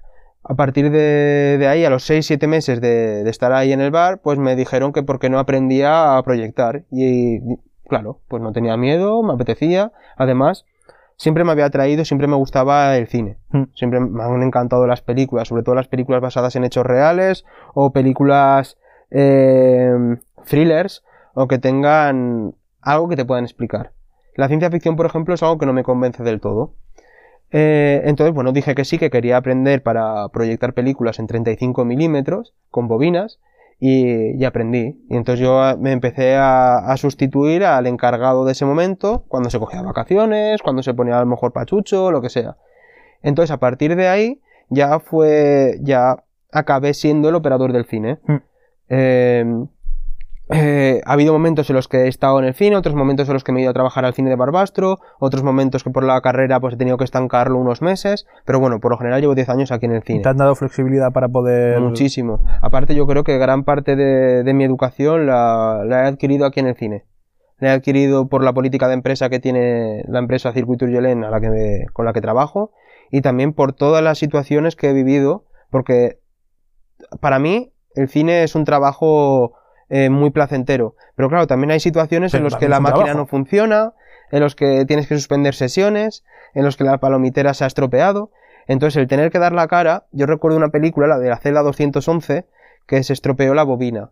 Se estropeó la bobina, eh, bueno, un enganche que había, un enganche mariposa que se llama, que, que sujetaba la bobina de recogida de, de la película y Sí. se estropeó. Y me pegué hora y media, dos horas sujetando la bobina y casi, vamos, reventándome la mano. Y, y cuando quedaban 10 minutos para que finalizara la película, la bobina se rompió. Ya no dio de sí. Ya no dio de sí. Con 18 años, tener que venir aquí a, a dar la cara Es que no con ver el 200 final. personas, no vais Ah. a ver el final. Uf, la gente se me comía. Y claro, esa sensación tan agridulce aún me, me acompaña. Aún me acompaña y, y incluso duele. Porque claro, no sabía dónde, dónde meterme. Sí que recuerdo que había un profesor que en ese momento estaba viendo la película que, que me apoyó. Me apoyó y dijo, bueno, esto no es cosa, lógicamente, no es cosa Claro. mía, era, era algo de, de, la- de los aparatos, de la máquina. Pero bueno, tienes también eh, momentos de decir, "Uf, tierra, trágame, por favor. Pero trágame ya. Pero por lo general lo que podría decir es que es un trabajo que me encanta y que querría seguir trabajando por el resto de los días. Más la gente cuando sale del cine agradece, o sea, está contenta, Te, agra- te agradece Sí. la película, te la comenta, no es un trabajo que, que el cliente no, No, no no. te dé feedback, sino al Eso revés. es. Te da el feedback y además el hecho de ser un cine medianamente pequeño porque solamente tiene dos salas te ayuda a poder tratar mejor, a, bueno, no tratar mejor, sino poder conocer mejor al espectador y poder lo que tú dices, poder hablar con ellos, conocerle incluso y, y es una sensación muy positiva porque ya no solamente aprendes de cómo ha sido la película, sino aprendes los puntos de vista o las opiniones de las personas. ¿Cómo puede cambiar una opinión lógicamente hay multitud de gustos, pero ¿cómo puede cambiar una opinión con respecto a un largometraje o un cortometraje? Yo el cine, por ejemplo, lo, lo defino como que es, son cuatro paredes que esconden y que guardan muchísimos secretos. Porque al final es un haz de luz que está proyectando ciertas imágenes en una pantalla en blanco. Si esa pantalla en blanco pudiera hablar, dijera a todas las personas que han pasado por su pantalla, la de, la de palabras que, que, que ha habido, los momentos que ha habido. Si esa, si la, si la tela en blanco pudiera hablar, sería maravilloso. Porque ya no solamente el cine es un sitio donde tú vas a ver una película, sino que tú te sientas con un montón de personas desconocidas a ver algo. Durante esa hora y media o dos horas o lo que dure, estás teniendo algo en común con esas personas. No, no tenemos que, que obviar ni olvidar que El factor social de- el factor social que tiene. Anteriormente todo el mundo se juntaba en los cines, hace años, en el pasado, como forma de relación, como forma de relacionarse. No sé si has visto la película Cinema Paradiso, que lo demuestra, vamos, a la perfección. Y cómo los cines anteriormente se llenaban. Ahora no se llenan tanto por un montón de plataformas, las descargas ilegales y todo lo que hay, pero todavía tiene su función social, su función educativa y luego también que, bueno, también hay gente que viene a ver la película, pero también viene con la pareja, Ah, eh, los sí, típicos sí. besos que hay siempre en la parte final de- del cine. Digamos que el cine, eh, yo creo que es algo muy especial que forma parte de, de todas las vidas de, de todas las personas. Hayas visto una película o hayas visto 200. Pues sí. Yo creo que sí. Y no cambiaría este trabajo. Soy educador social y querría alternar los dos trabajos porque es algo tan gratificante el trabajar en un cine porque aprendes constantemente. Aprendes constantemente y diariamente. Además aquí en, en el cine de Victoria no es un cine, es un teatro cine. Eso es. Aquí hacéis de todo, hacéis Sí, sí. es que hacéis hasta fútbol. Sí, sí, sí, sí, fútbol, Se ha- ópera, se ha teatro, hecho- presentaciones. El Eso cine, es. hay alguna película que se ha presentado aquí. Sí, sí, sí, sí, sí, totalmente. Palmeras en la nieve, con Luz Gabas, que la película salió a través de su libro, eh, que, del libro que hizo. O sea, que es un, es un cine, es un teatro multidisciplinar, que aquí acogemos cualquier cosa. Todo lo que sea cultura y educación, aquí se, se trae.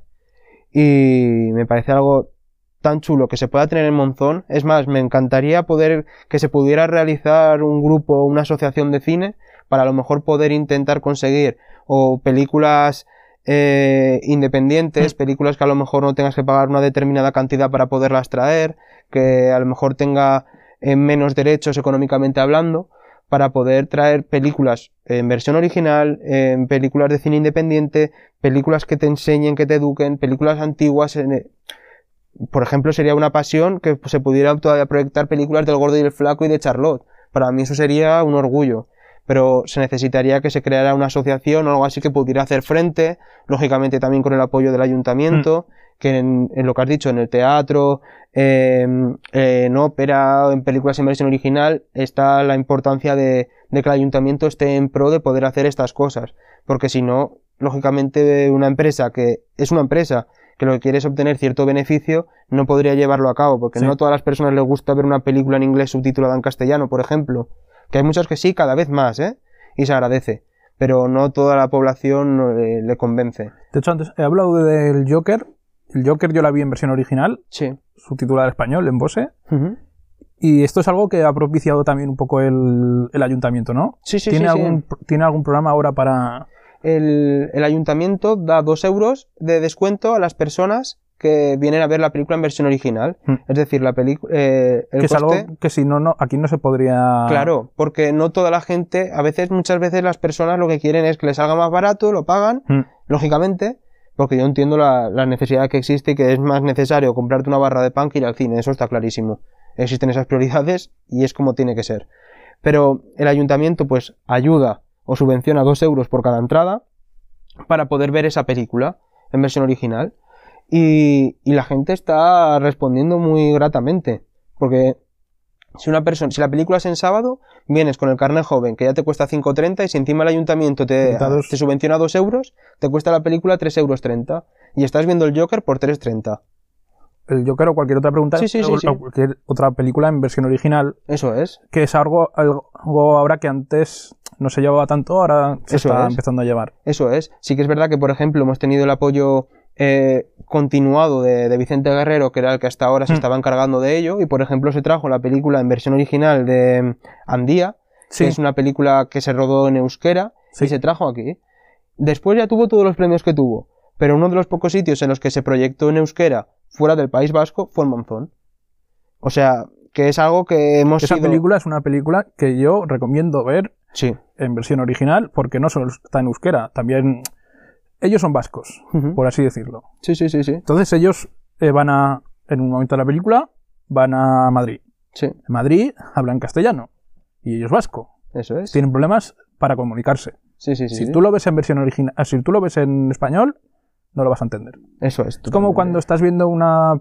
Como si estás viendo una película que está en, yo qué sé, un americano y un, por ejemplo, un latino y se intentan comunicar en castellano, pues los dos están hablando castellano. Dices, qué tontería. Pero en la vida real, es- uno está hablando en inglés y otro eh, Exacto. está en, en castellano-inglés y tiene problemas. Eso es. Eh, Gandía, además, eh, están en otras localizaciones que hablan otros idiomas distintos.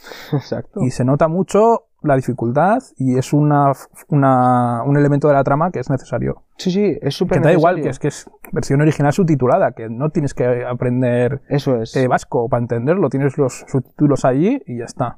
Totalmente. Y además nosotros ahora estamos... Anteriormente no, pero ahora estamos habituados a utilizar el móvil constantemente. Escribimos WhatsApps, leemos artículos de periódico. En las noticias siempre hay subtítulos con las titulares de las noticias. La gente está acostumbrada a leer, Sí, no sí, es sí, como sí. antes. Leemos mucho. Sí, sí, sí, es así. Cualquier persona que le estén mandando parrafadas de WhatsApp puede leer. No es, es que hay gente que tiene miedo, que dice, es que yo no puedo ver una película de, en versión original, subtitulada, porque me pierdo con los subtítulos. Sí, pero eso al final acaba siendo yo creo que una mentira, porque estamos habituados a hacer más de una cosa a la vez. Hmm. ¿Cuántas veces no estás viendo la televisión y a la vez estás escribiendo? Y te estás dando cuenta de lo que dice la televisión y lo que tú estás haciendo. Eh, sí que puede llegar un momento en el que te pierdas, pero no vas a desconectar en el momento en el que estás viendo una imagen en la pantalla y luego que tiene los subtítulos, nada, un metro más abajo, no te vas a perder. Es algo que al final te habitúas en los dos primeros minutos y luego ya lo haces inconscientemente. A ver, esto es una herramienta porque la gracia sería que tú fueras vasco y supieses castellano y vieras la película y lo entendieras. Sí, sí, pero es una herramienta. Pero esto es una herramienta para la gente que no sabe vasco. Por ejemplo, estoy poniendo Andía por, por poner un ejemplo. Sí, Podría sí, poner sí. un ejemplo cualquier película americana. La favorita, por ejemplo, también se trajo aquí en subtitulada en Mm. castellano, por ejemplo. Es una película inglesa, bueno, americana, y se trajo en castellano. Es que es un tesoro cultural lo que nos otorga, lo que nos entregan las películas en Bose, que no te lo puedes ni llegar a imaginar. Y encima teniendo el apoyo del ayuntamiento, ya te digo, te he puesto el ejemplo de, de Andía porque fuimos de los pocos cines, eh, digamos, de la península Mm. que la trajimos en, en euskera. Y tengo la anécdota de que la semana siguiente hicimos un teatro, bueno, se hizo un teatro aquí en el cine, y una de las eh, actrices del teatro era madre del director de esa película. Anda. Sí, sí, y nos dijo que eh, en ese momento no habían tenido todo el apoyo del mundo, luego sí que vinieron los Goya, y ya Sí, tuvieron claro. todo el apoyo. Pero en ese momento no habían tenido todo el apoyo, que si hubiéramos hablado con ellos de que vinieran, lo hubieran hecho la, la presentación aquí. O sea, ahí llegamos un pelín tarde, y, pero vamos. Bueno, para la próxima, Sí, sí, sí, pero estamos muy agradecidos de que confiaran y que nosotros confiáramos en ellos para poder traer aquí la película en, en euskera. fue la gente salió muy contenta. Yo además me gustaría decir que del cine yo tengo recuerdos muy, muy prematuros, por así decirlo, del cine, porque yo estudiaba en el colegio Juan y Costa, que está aquí al lado, y a nosotros nos dejaban venir aquí muy a menudo para hacer obras de teatro. ¿Ves? Sí, sí, Bueno, sí, sí. teníamos, es que literalmente teníamos la puerta de pared. cine en el colegio. Eso es. Sí, sí, sí, sí. Y, y yo, me, yo me acuerdo de haberme criado en el cine. O sea, con el cine como algo normal. Como algo, ahora vamos a ir al cine y en vez de ir al salón de actos del, del, de- o sea, del colegio, pues íbamos aquí. Eso es. Y veíamos las obras de teatro y es que lo teníamos al lado. Claro. Porque claro, aquí también claro. se habla mucho en Monzón de, del deporte, porque es, ciudad- es, una, es un Monzón es cuna de deportistas. Esto es así. Sí, sí, sí. Hay unas instalaciones brutales al lado del instituto. Sí, sí. Cualquiera puede utilizarlas. La gente se cría. O sea, la gente se cría en el instituto, aprende eh, haciendo gimnasia en una pista de atletismo. Sí, sí. Haciendo natación en una piscina olímpica. Es, es que es eso. Esto es algo muy. Es algo muy heavy. Sí, sí, sí, sí. Fútbol sala también en las instalaciones deportivas del campo de fútbol del Montón que lo tienen al lado. O sea, que tenemos las instalaciones. Yo cuando he tenido que hacer fútbol en el instituto como asignatura, iba al campo de fútbol. Claro. No iba al patio del colegio. Bueno, también a veces Sí, sí, se va al patio del colegio por ahí. donde Tenemos instalaciones. El cine es, un, es una de estas instalaciones porque también es un elemento cultural. Sí, sí, claro. Los niños vienen al cine. Ahora mismo, mientras estamos nosotros haciendo esta entrevista, están haciendo un teatro infantil. En la Que sala. está el cine lleno de niños. Menos mal que no, que, que no hay ninguno Eso por es. aquí danzando. Totalmente. Pero es que es así, es que tenemos eh, un- unos equipamientos eh, en Monzón culturales brutales. Yo sé que esto es una empresa y tiene que tener un beneficio, pero también está dando un beneficio a la, Total. a la sociedad. Es que la cultura no en ningún momento puede suponer un gasto, sino al contrario, se tendría que definir como una inversión. Una inversión. Y ahora cada vez más vienen también los colegios a ver películas eh, que tratan sobre la guerra, películas así un poquito complicadas para que ellos aprendan y sepan lo que está sucediendo. Estamos hablando también del ayuntamiento, hay muchos ciclos de cine. Sí, Ha habido muchos ciclos de cine. Yo me consta que estos años que estaba Vicente, sí, eh, ha habido ci- ciclos de cine de temáticas. sí. ¿no? Me suena que hubo alguno sobre, sobre guerra. Sí, una película que creo, no creo que creo que no me equivoco, que se llama Siria. Hmm. Y O sea, había Mm. ciclos temáticos al, cada, cada X meses sí, sí, sí, sí. que tenían eh, películas concretas de un tema que no tenían por qué ser famosas Eso es. ni poco Eso- conocidas, pero Esa que he dicho de Siria fue impartida para los colegios, para los colegios de, de primaria. Luego cada mes se hace eh, películas documentales Mm. que son gratuitos también, los últimos jueves de cada mes. Y de Docs Barcelona, que son películas, eh, son documentales que han sido todos premiados y cada mes hay uno. Y se proyecta el mismo día, a la misma hora, en muchas zonas de España. Bueno, digo muchas, pero creo recordar que en Aragón solamente es en Monzón y en Zaragoza. Mm. Luego está Barcelona, está Madrid, están las capitales. Pero de Aragón, por ejemplo, ni Huesca ni Teruel, sino Zaragoza y Monzón. Lo proyectamos nosotros. como, como es algo, es una empresa y es una cosa económica, pues puede que ser que, que, por ejemplo, en un pueblo de aquí cerca pequeño no tengas un cine, pero aquí sí se puede tener un cine Claro, claro, y y encima. hay que aprovecharlo esto. Sí, sí, y encima yo creo que tenemos la, eh, la habilidad de, de arriesgar o el compromiso de querer arriesgar para poder traer eh, el mejor formato, el mejor documental para, para que la gente lo, lo pueda ver. Por ejemplo, eh, este, eh, la semana pasada mismo se hizo el festival, se presentaron los cortometrajes del Festival de Huesca. Eh, se lleva dos años haciéndose, que son los dos años que se ha hecho el Festival de Huesca. Pues los dos años se ha traído aquí se han traído aquí los cortometrajes. Quien no haya podido ir a verlos a Huesca, los ha podido ver aquí también de forma gratuita. Y se ha hecho hace dos miércoles la presentación de cinco cortometrajes, todo de directores amateurs. Y la semana pasada también los últimos cinco que eh, también fueron, que contenían al ganador del cortometraje. Es decir, que tenemos una parrilla cultural muy importante y no solamente con directores conocidos, sino en este caso los cortometrajes eran de, de directores noveles, de directores amateurs, que lógicamente, igual que yo escribí un libro eh, siendo amateur, bueno, sigo siendo amateur, pues necesitamos ese apoyo Mm. y el saber que nuestra obra, en este caso un cortometraje, se va a poder proyectar en un cine. Por el hecho de que empiece no quiere decir que tenga menos calidad que una persona que está... Eso es, eso es. O, o calidad o oportunidades. Mm. Nosotros intentamos dar oportunidades. Y es algo de lo que me siento muy satisfecho. Perfecto. Pues ahora vamos a dejar un poco de lado el tema del cine Sí, y vamos a hablar de otro de los temas en los que estás metido, sí.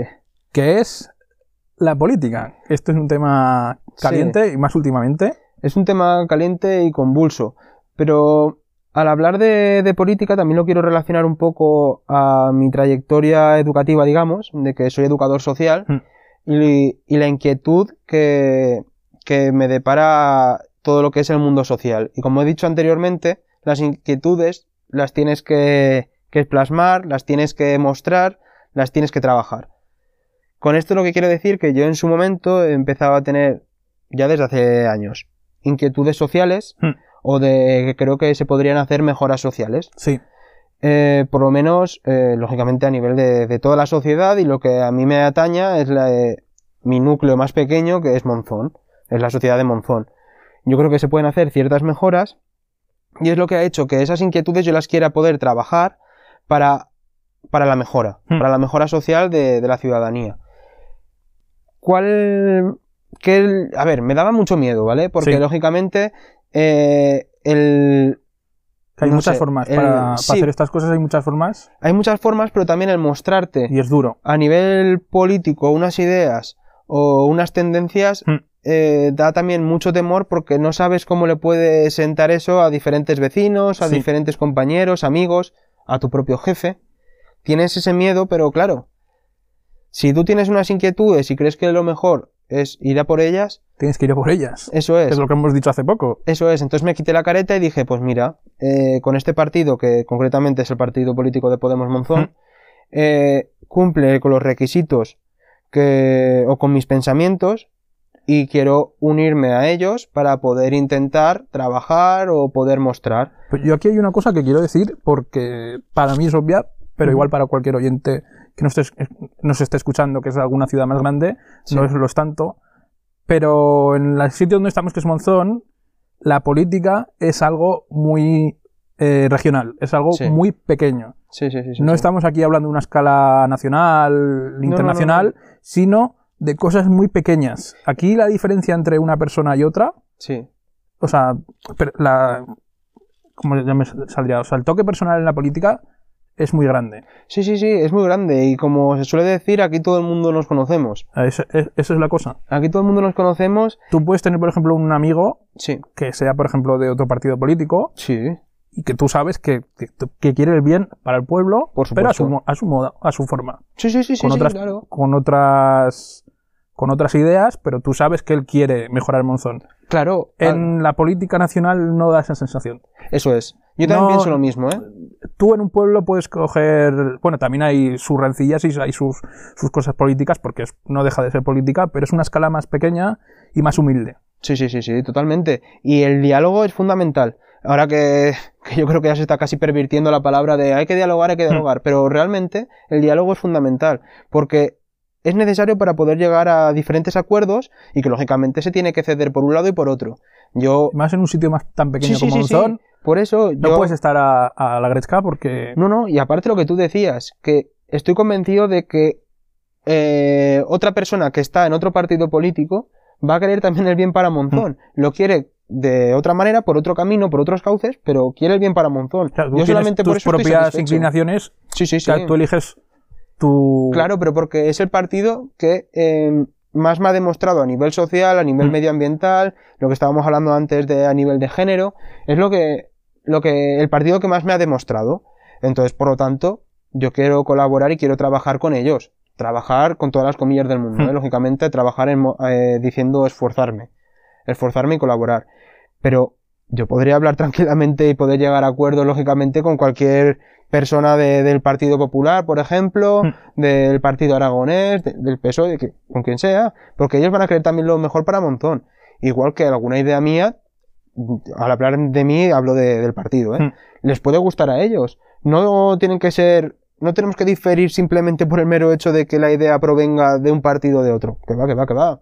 Al contrario. Si es que a mí lo que más me gusta es poder sentarme, por ejemplo, con Isaac, que es el alcalde de Monzón, Mm. eh, a tomarme un café y charrar, por ejemplo. No lo he hecho, pero es algo que Pero me, claro, que me que apetece, me atrae. en la política nacional tú no puedes separar eh, tu vida política de tu vida eh, personal. Pero aquí es difícil. Aquí Sí, sí. tienes más vida personal que política. Es un pueblo pequeño. Tú, Sí, lo tienes al lado, es tu vecino, eh, Eso lo es. conoces. Pero, por ejemplo, yo creo que la importancia que tengan las siglas es reducida. Mm. Porque realmente lo que importa es Monzón en este caso. Y yo creo que lo mejor es, lógicamente, la cordialidad, el charrar. Y es que no solamente existe una forma de llegar a un punto, hay diferentes caminos. Y a lo mejor yo también estoy limitándome eh, la visión y no veo otras cosas que otras personas que están en otros partidos políticos lo ven de otra forma y me lo explican y, ostras, pues sí, sí. Es así como lo veo bien. Mm. No, se- no te tienes que cerrar simplemente por estar debiéndote, entre comillas, a unas siglas. No, yo considero que no. Creo que es importante todo. Sí que es verdad que yo ahora mismo estoy colaborando con Podemos por el mero hecho de lo que te decía, eh, las inquietudes sociales y las inquietudes medioambientales o ecologi- eh, ecologistas y tal. Pero por lo demás, ¿Y se puede cómo ha, sido, acuerdo. cómo ha sido tu experiencia en política? Yo reconozco, yo tengo muy, muy, muy poca experiencia, pero tú tienes más que yo. Eh, ha sido curiosa. Ha sido curiosa. Porque tú fuiste candidato a las elecciones municipales, Sí, fui candidato a las elecciones municipales. pero bastante, o sea, en una lista, un puesto bastante... Sí, bueno, fui el número 3. Mm. Fui el número 3. Sí que eh, somos un partido pequeño hablando en términos municipales, eh, de reciente creación, y lógicamente sabíamos que era muy difícil. No conseguimos ningún escaño, nos quedaron unos cuantos, nos faltaron unos cuantos votos para poder conseguir eh, tener un concejal, pero bueno, eh, Pero claro, no es lo más tú import- tienes la experiencia, a mí lo que me gusta sí, sí, es conocer es la experiencia de cómo decidiste eh, cómo decidiste que tenías inquietudes políticas, cómo empezaste a hacerlo sí, y cómo sucedió todo esto. digamos que sucedió todo porque eh, no me gustaban las formas de cómo se hacían según qué cosas hasta el momento, ¿vale? Mm. Por diferentes, por diferentes partidos políticos que habían pasado por el gobierno de Monzón. Entonces, es que era una inquietud y decidí quitarme la careta. Mm. Quitarme la careta y yo ya llevaba dos, tres años colaborando con el círculo de Podemos Cinca Medio y cuando se dijo de que se hacía eh, un partido municipal, pues bueno, me salió la oportunidad, bueno, oportunidad de que me dijeron, vamos a hacerlo, vamos hacia adelante. Y yo, pues venga, vale, pues vamos hacia adelante. ¿Cómo es estar en un partido político? Es... Es- Parece una pregunta tonta, pero No, es no, que no. Es, es muy curioso. Es... A ver, tampoco tengo la experiencia que pueden tener Pero otras claro, personas. vosotros, em- vosotros empezasteis a hacer el partido casi. O sea, hicisteis el partido aquí en Monzón casi de cero. Sí, sí, quiero sí, sí. decir, eh, eh, tú de has- cero. Tú has estado en la creación de un partido. pol- No es una creación, a ver si me, se me entiende. Sí, sí, sí, no. El hecho Tú de has, dar el crea- paso... has estado en la creación de un proyecto político, Sí. has estado en unas elecciones. Sí, sí, sí, sí. Es, uf, requiere mucho esfuerzo. Parece que no, pero el hecho de, de ir de un lado para otro, Mm. de el quitarte tu tiempo laboral, o tu, más que tu tiempo laboral, tu tiempo personal para dedicarte a esto, acaba siendo activismo casi. Sí. Y mm, he aprendido muchísimas cosas. He aprendido muchísimas Y cosas. te y- relacionas con mucha gente también. Sí, que además, por el mero hecho también de ser educador social, me gusta todo lo que es el mundo social y el relacionarte socialmente con las personas. Tengan una ideología o tengan otra, eso Mm. me da igual. Yo, por ejemplo, recuerdo el día de la, del recuento, que con el que más hablé fue con el que estaba de, mm, de Vox, con el que estaba allí Sí. de Vox. O sea, que somos de ideologías completamente Mm. dispares, pero no había ningún problema, lógicamente. Y tengo un grato recuerdo de en entablar esa conversación con, con esa persona. Y mm, las sensaciones han sido agridulces porque no conseguimos ningún concejal, pero he aprendido muchísimas cosas y he comprendido lo que es el esfuerzo con el resto de compañeros. Y el intentar luchar por un fin, aunque eh, de forma activa ahora mismo no lo hemos conseguido, Mm. pero continuamos. Continuamos con las asambleas, con el hablar, con las inquietudes locales que, que existen, poder, poder, eh, poder hablar con diferentes asambleas o poder eh, hablar con, con, no sé, con AMPAs, con as- asociaciones, eh, poder hablar con, con el ARCA y el conocer. Sobre todo el conocer, el O conocimiento sea, es política de calle. Sí, sí, sí, sí, sí, porque es necesario. Porque es necesario. Política de calle que no solamente atañe a, a las personas en sí, sino también a, la, a las empresas, a la Mm. industria. Es un, es un conjunto. Es complejo. Es, es complejo, pero a la vez eh, sientes que estás haciendo una buena labor porque no cobras, lógicamente, Sí, sí, sí, sino sí. que lo haces porque quieres, porque te gusta y porque te atrae o porque pretendes mejorar. Porque pretendes mejorar, que es la misma idea que deben Mm. tener las personas del Partido Popular, del PSOE, pretenden mejorar de una forma o de otra. Sí, porque es que en en estos tiempos de crisis, con toda la que nos está cayendo encima, con lo de las elecciones, con, con todos estos temas políticos, la gente pierde la perspectiva de que los políticos son personas humanas. Sí, sí, yo... Bueno, a ver, yo a nivel nacional ya no digo nada, Sí, eso ya es diferente, pero porque, porque ellos ya, ya es más complejo. Ellos ya cobran de... Y es una escala muy grande, Sí, es totalmente. una escala muy grande y es un aparato gigantesco. Pero a nivel regional A es nivel... imposible, es imposible. Es una cosa tan humana, Sí. tan, Sí, sí, sí, tan sí. humilde. Sí, sí, Bueno, a ver, claro, unos políticos tendrán, o sea, unos partidos políticos tendrán más presupuesto que otros. claro. Y esto influye sí. mucho. Sí, sí, sí, sí. Pero también están. Hay que estar en. no, Nosotros, como, tú, tienes- como tú dices, tienes que. Tienes que hablar con la gente, tienes que, que ponerte en el barro, tienes que intentar con- concienciar, Y saber... Sí, no, o tampoco concienciar, o sea, sino no, mostrar con- tu punto de conciliar, vista. conciliar, perdón, Sí, sí, sí, sí. conciliar eh, tu punto de vista con, con la realidad. Eso es. Eso es. Y sabes que en el momento en el que das el paso te van a caer leches. Sí, sí, sí, sí. Por un lado o por otro. Y es difícil porque a ninguno le apetece que le peguen leches por ningún lado. No. O sea, pero en el momento en el que das el paso, tú tienes la, la idea de que no te tienen que importar lo, lo que te digan o, o lo que sea, porque tú lo haces por el bien de Monzón, que es al final lo que te debes. Y yo, por ejemplo, recuerdo a la importancia que ha tenido un político tan grande como ha sido la Bordeta Hmm. en Aragón, que él hacía todo y se debía a Aragón. Pues yo entiendo que la política es eso, deberse a tu municipio en este caso a nivel local o deberte a tu región como puede ser Aragón. El luchar para mejorar tu pueblo y, y mejorar la vida de, de los ciudadanos que, que- que están en, en esa localidad. A mí me interesa mucho esta filosofía de, de que una persona intente, por un bien mayor, eh, intenta sacrificarse. Intente hacer. A mí eso es lo que me atrae. Porque la política es, es una. es una. es un, es un punto. O sea, es una forma de, de luchar, por así decirlo. Pero, por ejemplo, eh, intentar promocionar la cultura es otro. Claro, sí, sí, sí, sí, pero que también está todo muy ligado, porque si dentro Mm. Tú, de la por ejemplo, política... ahora es- estabas hablando del arca. Sí. Ellos también intentan mejorar Monzón desde, otra, desde otro punto. Ujú, Y es una filosofía, porque yo ahora, por ejemplo, podía hablar con ellos Sí, y ellos también me dirían lo mismo que estás diciendo tú. Yo estoy intentando hacer lo mejor que puedo eso es. y me estoy intentando eh, sacrificar por, por mejorar el monzón. Totalmente. Y, por ejemplo, me dirían por el bienestar de los animales, por ejemplo. Y, estoy- es algo curioso. y ellos Porque la gente no ¿eh? lo. La gente últimamente esto no, no se valora. No, se valora el, el bien común. No, no, no se valora y aparte luego también, lógicamente, cuando intentas eh, liderar o formar parte de un proyecto, un proyecto determinado, llamémoslo X, eh, tú también vas a tener errores. Y vas a intentar... humanos. Sí, sí, sí.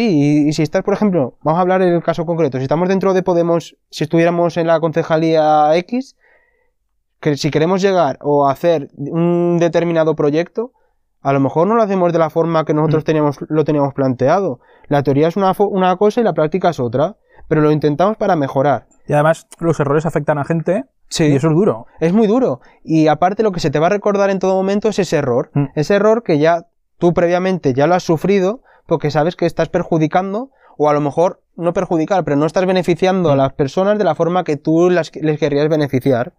Y entonces eh, es duro. Nosotros no hemos tenido todavía la opción de poder trabajar eh, para el pueblo, Mm. pero sí que hemos tenido la opción de poder colaborar, de conocer y de, de tener en cuenta muchos puntos de vista y muchas ideas tan dispares.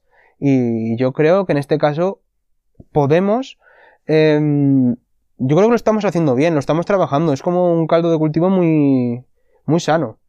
Muy sano y además las relaciones que existen con el resto de partidos es también muy, muy buena. Y a mí eso me, me gratifica, porque considero que es esencial. Entonces, el proyecto, tú empezaste en- con el partido, empezasteis con, eh, con las elecciones, hubo Sí. campaña, Sí. tú has vivido una, una campaña electoral desde, desde dentro. Sí. Y eso, yo me imagino que, vas, que eso es un cometiempos. Sí, sí, sí, muchísimo. Y aparte también era un momento en el que yo estaba con el trabajo final de grado de la Mm. universidad, estaba con el trabajo del cine, estaba con el trabajo del centro de menores.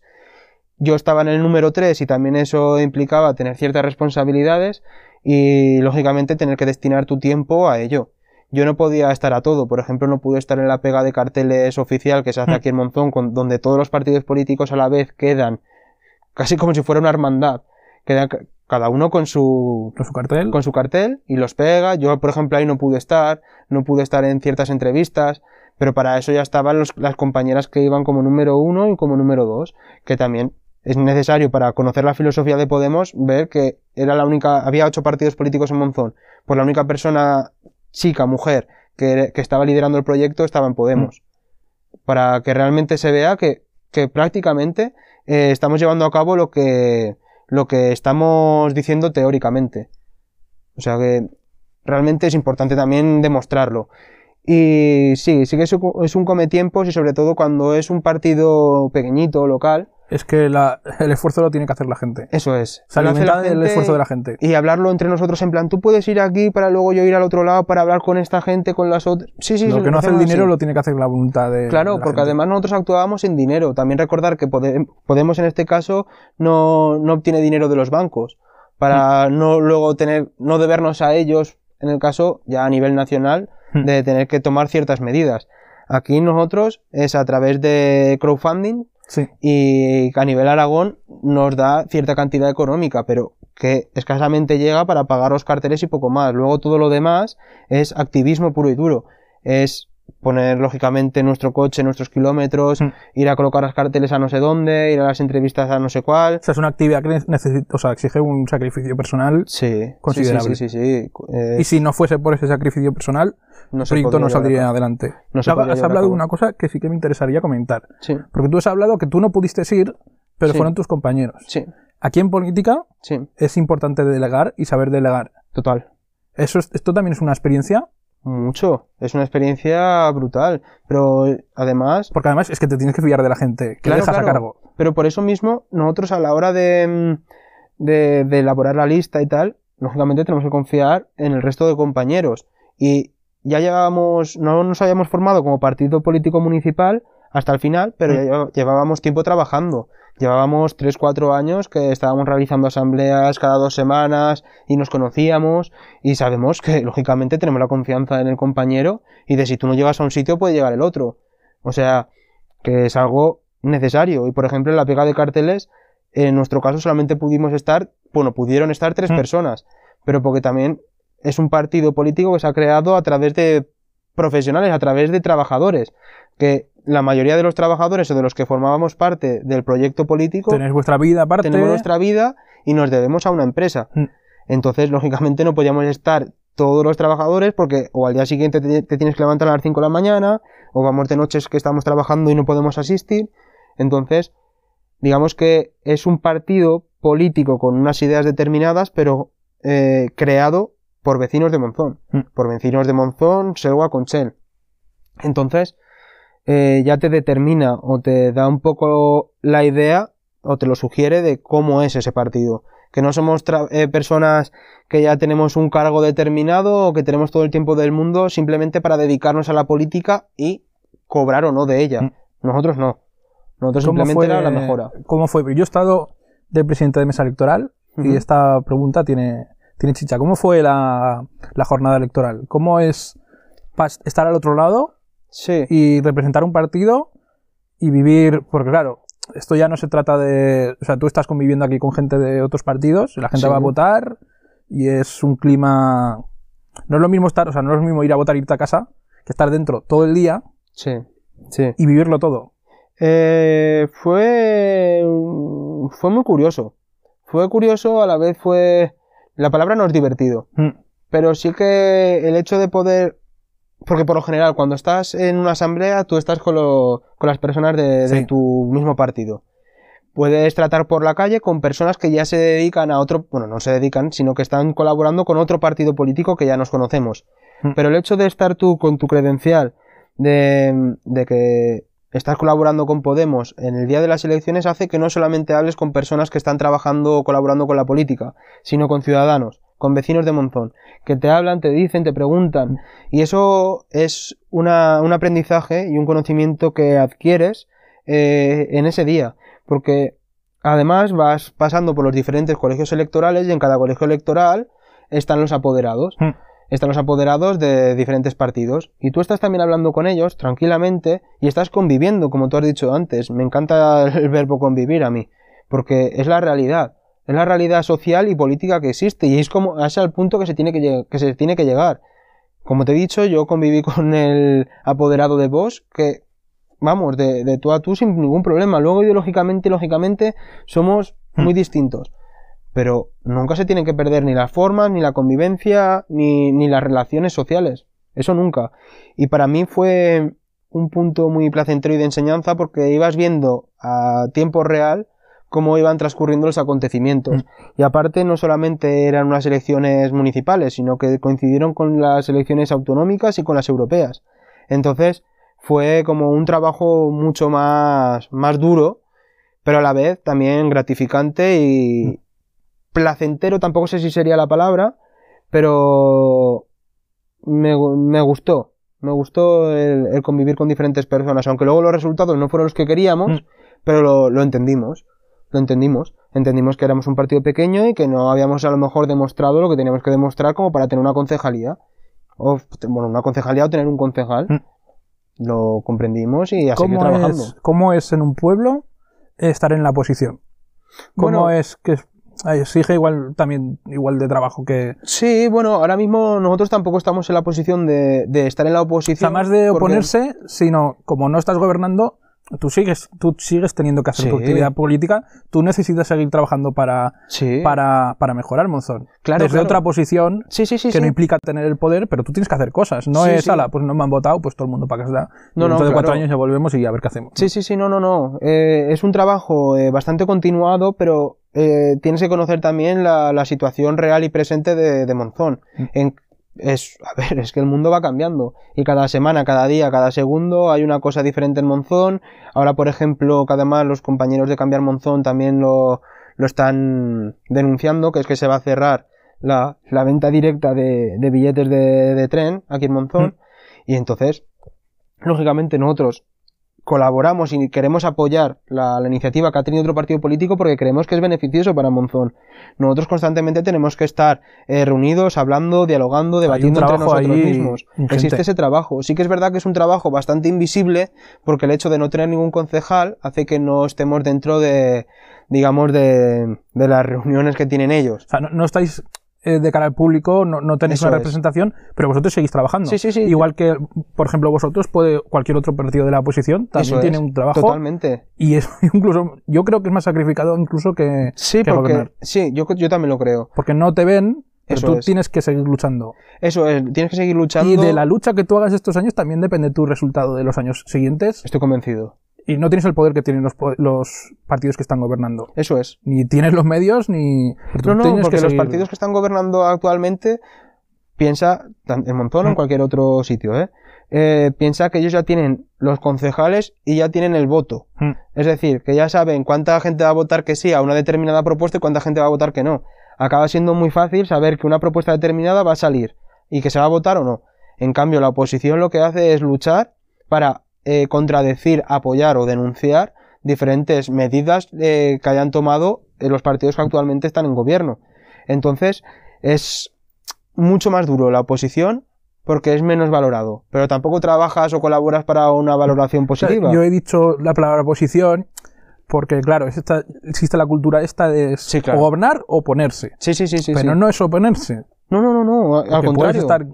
O sea, es intentar mejorar el pueblo Sí, sí, sí, sí. desde otro lado. Eh, Desde otro lado y... mm, sea, claro que te algunas- tienes que oponer algunas cosas que tú que consideres que no... que ideológicamente Sí, sí, no... pero ya no solamente es oponer, sino que también enmendar. Mm. Que tú a lo mejor, ellos, eh, hablo de ellos en plan que no es el partido político. Sí, sí, al sí, que- sí. al Yo intento hablar todo lo genérico que pueda. Eh, que es que si ellos, por ejemplo, toman una medida determinada, no solamente vas a decir, no, no, no, no, no, yo esta no la quiero porque tal, tal, tal, que al final parece que te niegas porque la, Mm. la ha propuesto en este caso, por ejemplo, el PP, por decir. Pero tú tienes la capacidad de enmendar y decir, no, no, esto se podría hacer más o menos parecido, pero de esta forma, esta forma y tal. Que se puede llevar luego a debate, pero O sea, todo, todo lo que estamos diciendo aquí es a nivel eh, regional. Sí, sí. que como no es nacional, Sí, esto sí, es otra sí. dimensión. Igual puede que ser que en una posición en un partido nacional eh, nieguen todo. Ya, Pero claro, aquí claro. no es, es que es que es tu pueblo. Sí, sí, no puedes. Y aparte luego Llega- a nivel nacional también tienes los medios, eso es, y tienes también los medios de comunicación a nivel nacional que también te difunden todas las propuestas o todo lo que te hace un partido de la oposición. En este caso a nivel local, no. Sí que te pueden apoyar, por ejemplo, lo- la propuesta que ha hecho cambiar Monzón, que es por el tema de lo del tren, sí que Mm. ha tenido cierta difusión y tal, pero, pero poco más. O sea que realmente la oposición acaba siendo invisible, muchas veces. Y, pero bueno, tampoco se trabaja para, para gratificaciones ni para que te den una palmada en la espalda, sino que lo haces para la mejora o para intentar mejorar. Que tampoco sabes si tú lo vas a mejorar al 100%. Mm. Tú lo intentas con las mejores formas y con las mejores ideas. Pero luego ya los resultados y los frutos se, se tendrán que ir viendo.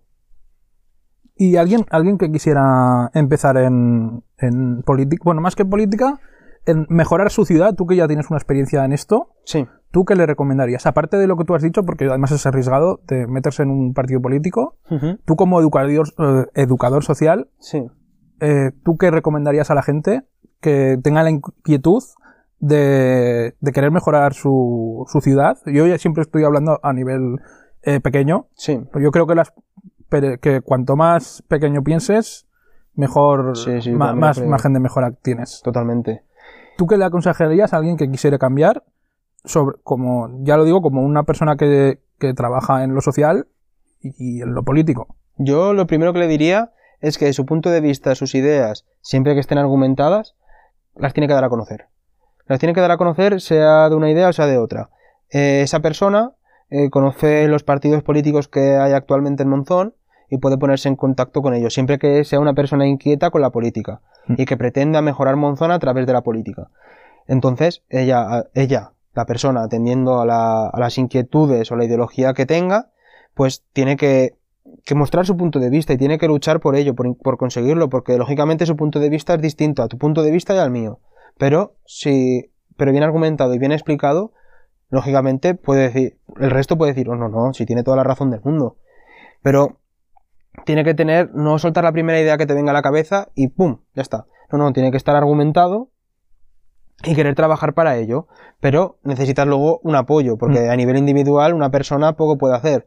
Pero por eso mismo, conociendo los partidos políticos que hay en la localidad, pues puede ponerse en contacto con ellos, ya sea Podemos, PP, PSOE, cambiar, sea el partido político El que partido sea. que sea. Y a partir de ahí, pues ya entablar conversaciones con los que ya están participando en ese partido político y pues poco a poco i- eh, ir conociéndose y yendo a las asambleas, eh, mostrando tus inquietudes, tus iniciativas, tus ideas y ir trabajando a nivel ya grupal para ello. Y yo, no sé, es medianamente sencillo siempre y cuando quieras exponerte. Quieras exponerte Eso, y quieras eso mostrarlo. eso es- eso es duro, ¿no? Es complicado. Es complicado porque, ya te digo, están los miedos, los temores que muchas veces te, te limitan. Bueno, igual el ejemplo que estábamos diciendo antes de escribir, Sí, sí, es lo hay mismo. que... Es lo mismo. Porque al final te quitas una careta y, a- y puedes estar medianamente desnudo. Pero en el momento en el que ya te has encaminado hacia un partido político, sabes que más o menos las personas que están dentro de ese partido político Mm. van a tener un pensamiento similar y entonces es un poquito más sencillo poder mostrarte. Y a partir de ahí, si la idea es buena y el argumento es positivo, pues ya no solamente lo lleva a cabo una persona, sino que lo lleva a cabo un grupo de personas. Y lo que dicen que la unión hace la fuerza. Y en este caso sería, es mejor forma de comunicar entre varias personas que no entre una persona individual. Perfecto. Pues yo creo que con esto, más o menos un poco por encima, yo creo que tenemos la entrevista. Genial. Nos ha quedado bastante larga, me ha quedado, ha quedado muy interesante, me ha alegro, encantado. Me alegro, yo también he estado muy a gusto y ya te digo, el hecho de hacer una entrevista eh, la podríamos categorizar de forma informal, Mm. de manera informal, yo creo que es esencial. Creo que es esencial porque hace que cada uno se libere, que exponga, que hable, sin ningún tipo de temor, sin ningún tipo de contrapisa. Además, y- como, como esto es un podcast, aquí no tenemos duración, No, no, no, tenemos tema. Y, y la verdad que hacerlo así me, me gusta, me atrae y espero que haya resultado positivo y que a los oyentes les pueda llegar a gustar. Hay una cosa que sí que me he dejado en el tintero, me estoy dando Sí. cuenta ahora, Sí, sí, y por la cual te voy a, te voy a emplazar a otra, a otra entrevista, que es tu faceta de trabajador social, Sí. porque es un, es muy, es un tema muy, muy interesante, muy Sí. amplio. Sí, sí, sí. sí. Algún día me gustaría que volvieras para hablar de esta faceta, Sin ningún problema. porque todo el rato la hemos estado nombran- nombrando, pero no la hemos desarrollado. Sí, sí. Y me gustaría que sí que, que quedáramos otro día para, para, hacer, para hablar de este tema. Sí, sí, además también tiene su importancia, su... Sí, sí, su importancia. Como eres un escritor y un político en activo, también de lo mismo digo de esos temas. Sí, sí, en un sí. futuro podríamos hablar de, de política o de, o de escritura o de literatura. Totalmente, porque además la importancia que tiene la educación social en mi vida es muy alta y también no solamente a nivel personal o profesional, sino que a nivel de, de adquirir nuevas Mm. inquietudes y poder o realizar un libro de diferentes temáticas o poder meterme en un partido político que priva en todo momento lo social. O también de, de cine también. Sí, también. Yo, si quieres, tienes mi apoyo. Si algún, tienes algún proyecto en el cine, Sí, dímelo, sí. que yo intentaré difundir todo lo... En su momento sí que hicimos un- una jornada de cine solidario, que solamente la hemos podido hacer un año, eh, que además lo hicimos de forma muy humilde. Hmm. Fuimos hablando con diferentes empresas de Monzón, pero me refiero a empresas no grandes, sino tiendas. Sí, sí, sí. Tiendas, Comercios- tiendas vecinas, tal, y que si querían, cada, cada comercio, eh, poner 10 euros. 10 euros cada comercio para poder adquirir una copia determinada de una película y poderla proyectar de forma gratuita, porque lógicamente las películas tienen unos derechos que tienes que pagarlo. De esto también podríamos hablar Sí, sí, sí, sí. en futuras entrevistas. ¿Cómo funciona un cine por dentro? Es, es complicado. es complicado. Es curioso además, ¿eh? Pero claro, también está sujeto mucho a las productoras y a las distribuidoras que son al final quien manejan un poco el cotarro. Tú te debes también a ellos. Y entonces te dan un margen de maniobra determinado. Entonces, en ese momento, para adquirir la, la película o el DCP que se llama, tuvimos que reunir 300 euros para poder obtenerlo. Hmm. Y lógicamente le habíamos empezado a tener esta idea dos trabajadores de aquí del cine y no teníamos la opción de poder pagar 300 euros para traer una copia sin saber cómo va a funcionar. Entonces dijimos, pues vamos a preguntar por empresas si cada uno quiere poner 10 euros y así obtener 300 para poder proyectar la película de forma gratuita y que para entrar se tenga que hacer una donación de, de alimentos, de un kilo de alimentos. Entonces lo que mm, conseguimos los 300 euros, trajimos la película de ocho apellidos vascos en su momento, Sí. los medios de comunicación nos hicieron entrevistas también. eh, V31 también nos imprimió unos carteles para poderlos colocar. También hacernos la difusión, porque no solamente era obtener 10 euros económicos, sino a lo mejor también en especie, que se llama. Sí. Entonces por eso V31 nos hizo los carteles. Y, y luego eh, que la gente pudiera venir de forma gratuita entregando alimentos que destinaríamos a Caritas. Y conseguimos bastantes kilos de alimentos, eh, casi mil kilos. O sea que la Bastante. gente... Sí, sí, sí, sí. Pero porque no solamente trajeron un kilo por persona, sino que a veces también traían pues tres, cuatro, cinco. Y entonces la gente colaboró bastante y lo pudimos destinar allí a Caritas. Perfecto. Pues nada, eso ha sido todo, que no ha sido bien. poco. No, no, está muy bien. Y, y como hemos dicho, me gustaría volver a ent- entrevistar. Ha sido un placer. Cuando quieras. Ha sido un placer. Hemos estado súper cómodos. Lo mismo digo. cine es que es brutal. Sí, sí, es que sí, mejor sí. no se puede estar. El próximo día Además, estas butacas son, son comodísimas. El próximo día traemos palomitas y ya Y, redondeamos. y nada, muchas gracias, Rafa. Gracias a ti. Nos despedimos hasta el siguiente podcast. En el siguiente podcast tenemos la entrevista a Christopher. Eh, y vamos a hablar un poco de su arte marcial. Y nada, nos. Muchas gracias por oírnos. Dale la enhorabuena de mi parte. Sí, sí. se lo diré. Y nos oímos en la próxima. Muy bien. Muchas Hasta gracias. luego. Adiós. Bienvenidos a la sección de spam. Este podcast pertenece a la red de podcasts sospechosos habituales. Puedes encontrar todos los podcasts de la red en las principales plataformas de podcast y puedes suscribirte a su feed RSS en feedpress.me barra sospechosos habituales. Acuérdate de que puedes encontrarnos en las principales plataformas de podcast iBox, Anchor FM, Spotify, Apple Podcast, Google Podcast, Spreaker, Overcast, Pocketcast o Radio Public, entre otras. Avísame si no nos encuentras en tu plataforma favorita. Puedes localizar a la comunidad de oyentes del podcast en Telegram, ya sea en nuestro canal de Telegram como en nuestro grupo de Telegram. En el canal tendrás todas las novedades y en el grupo podrás hablar con todos los oyentes. Tienes los enlaces abajo en las notas. Hablando de notas, léelas atentamente porque contendrán toda la información que mencionaremos en todos los podcasts. Puedes dejarnos comentarios de audio en anchor.fm. Si quieres contactar con nosotros nos puedes encontrar en Twitter como arroba el Tozal. Gracias por subir al Tozal con nosotros. Nos escuchamos en los siguientes podcasts.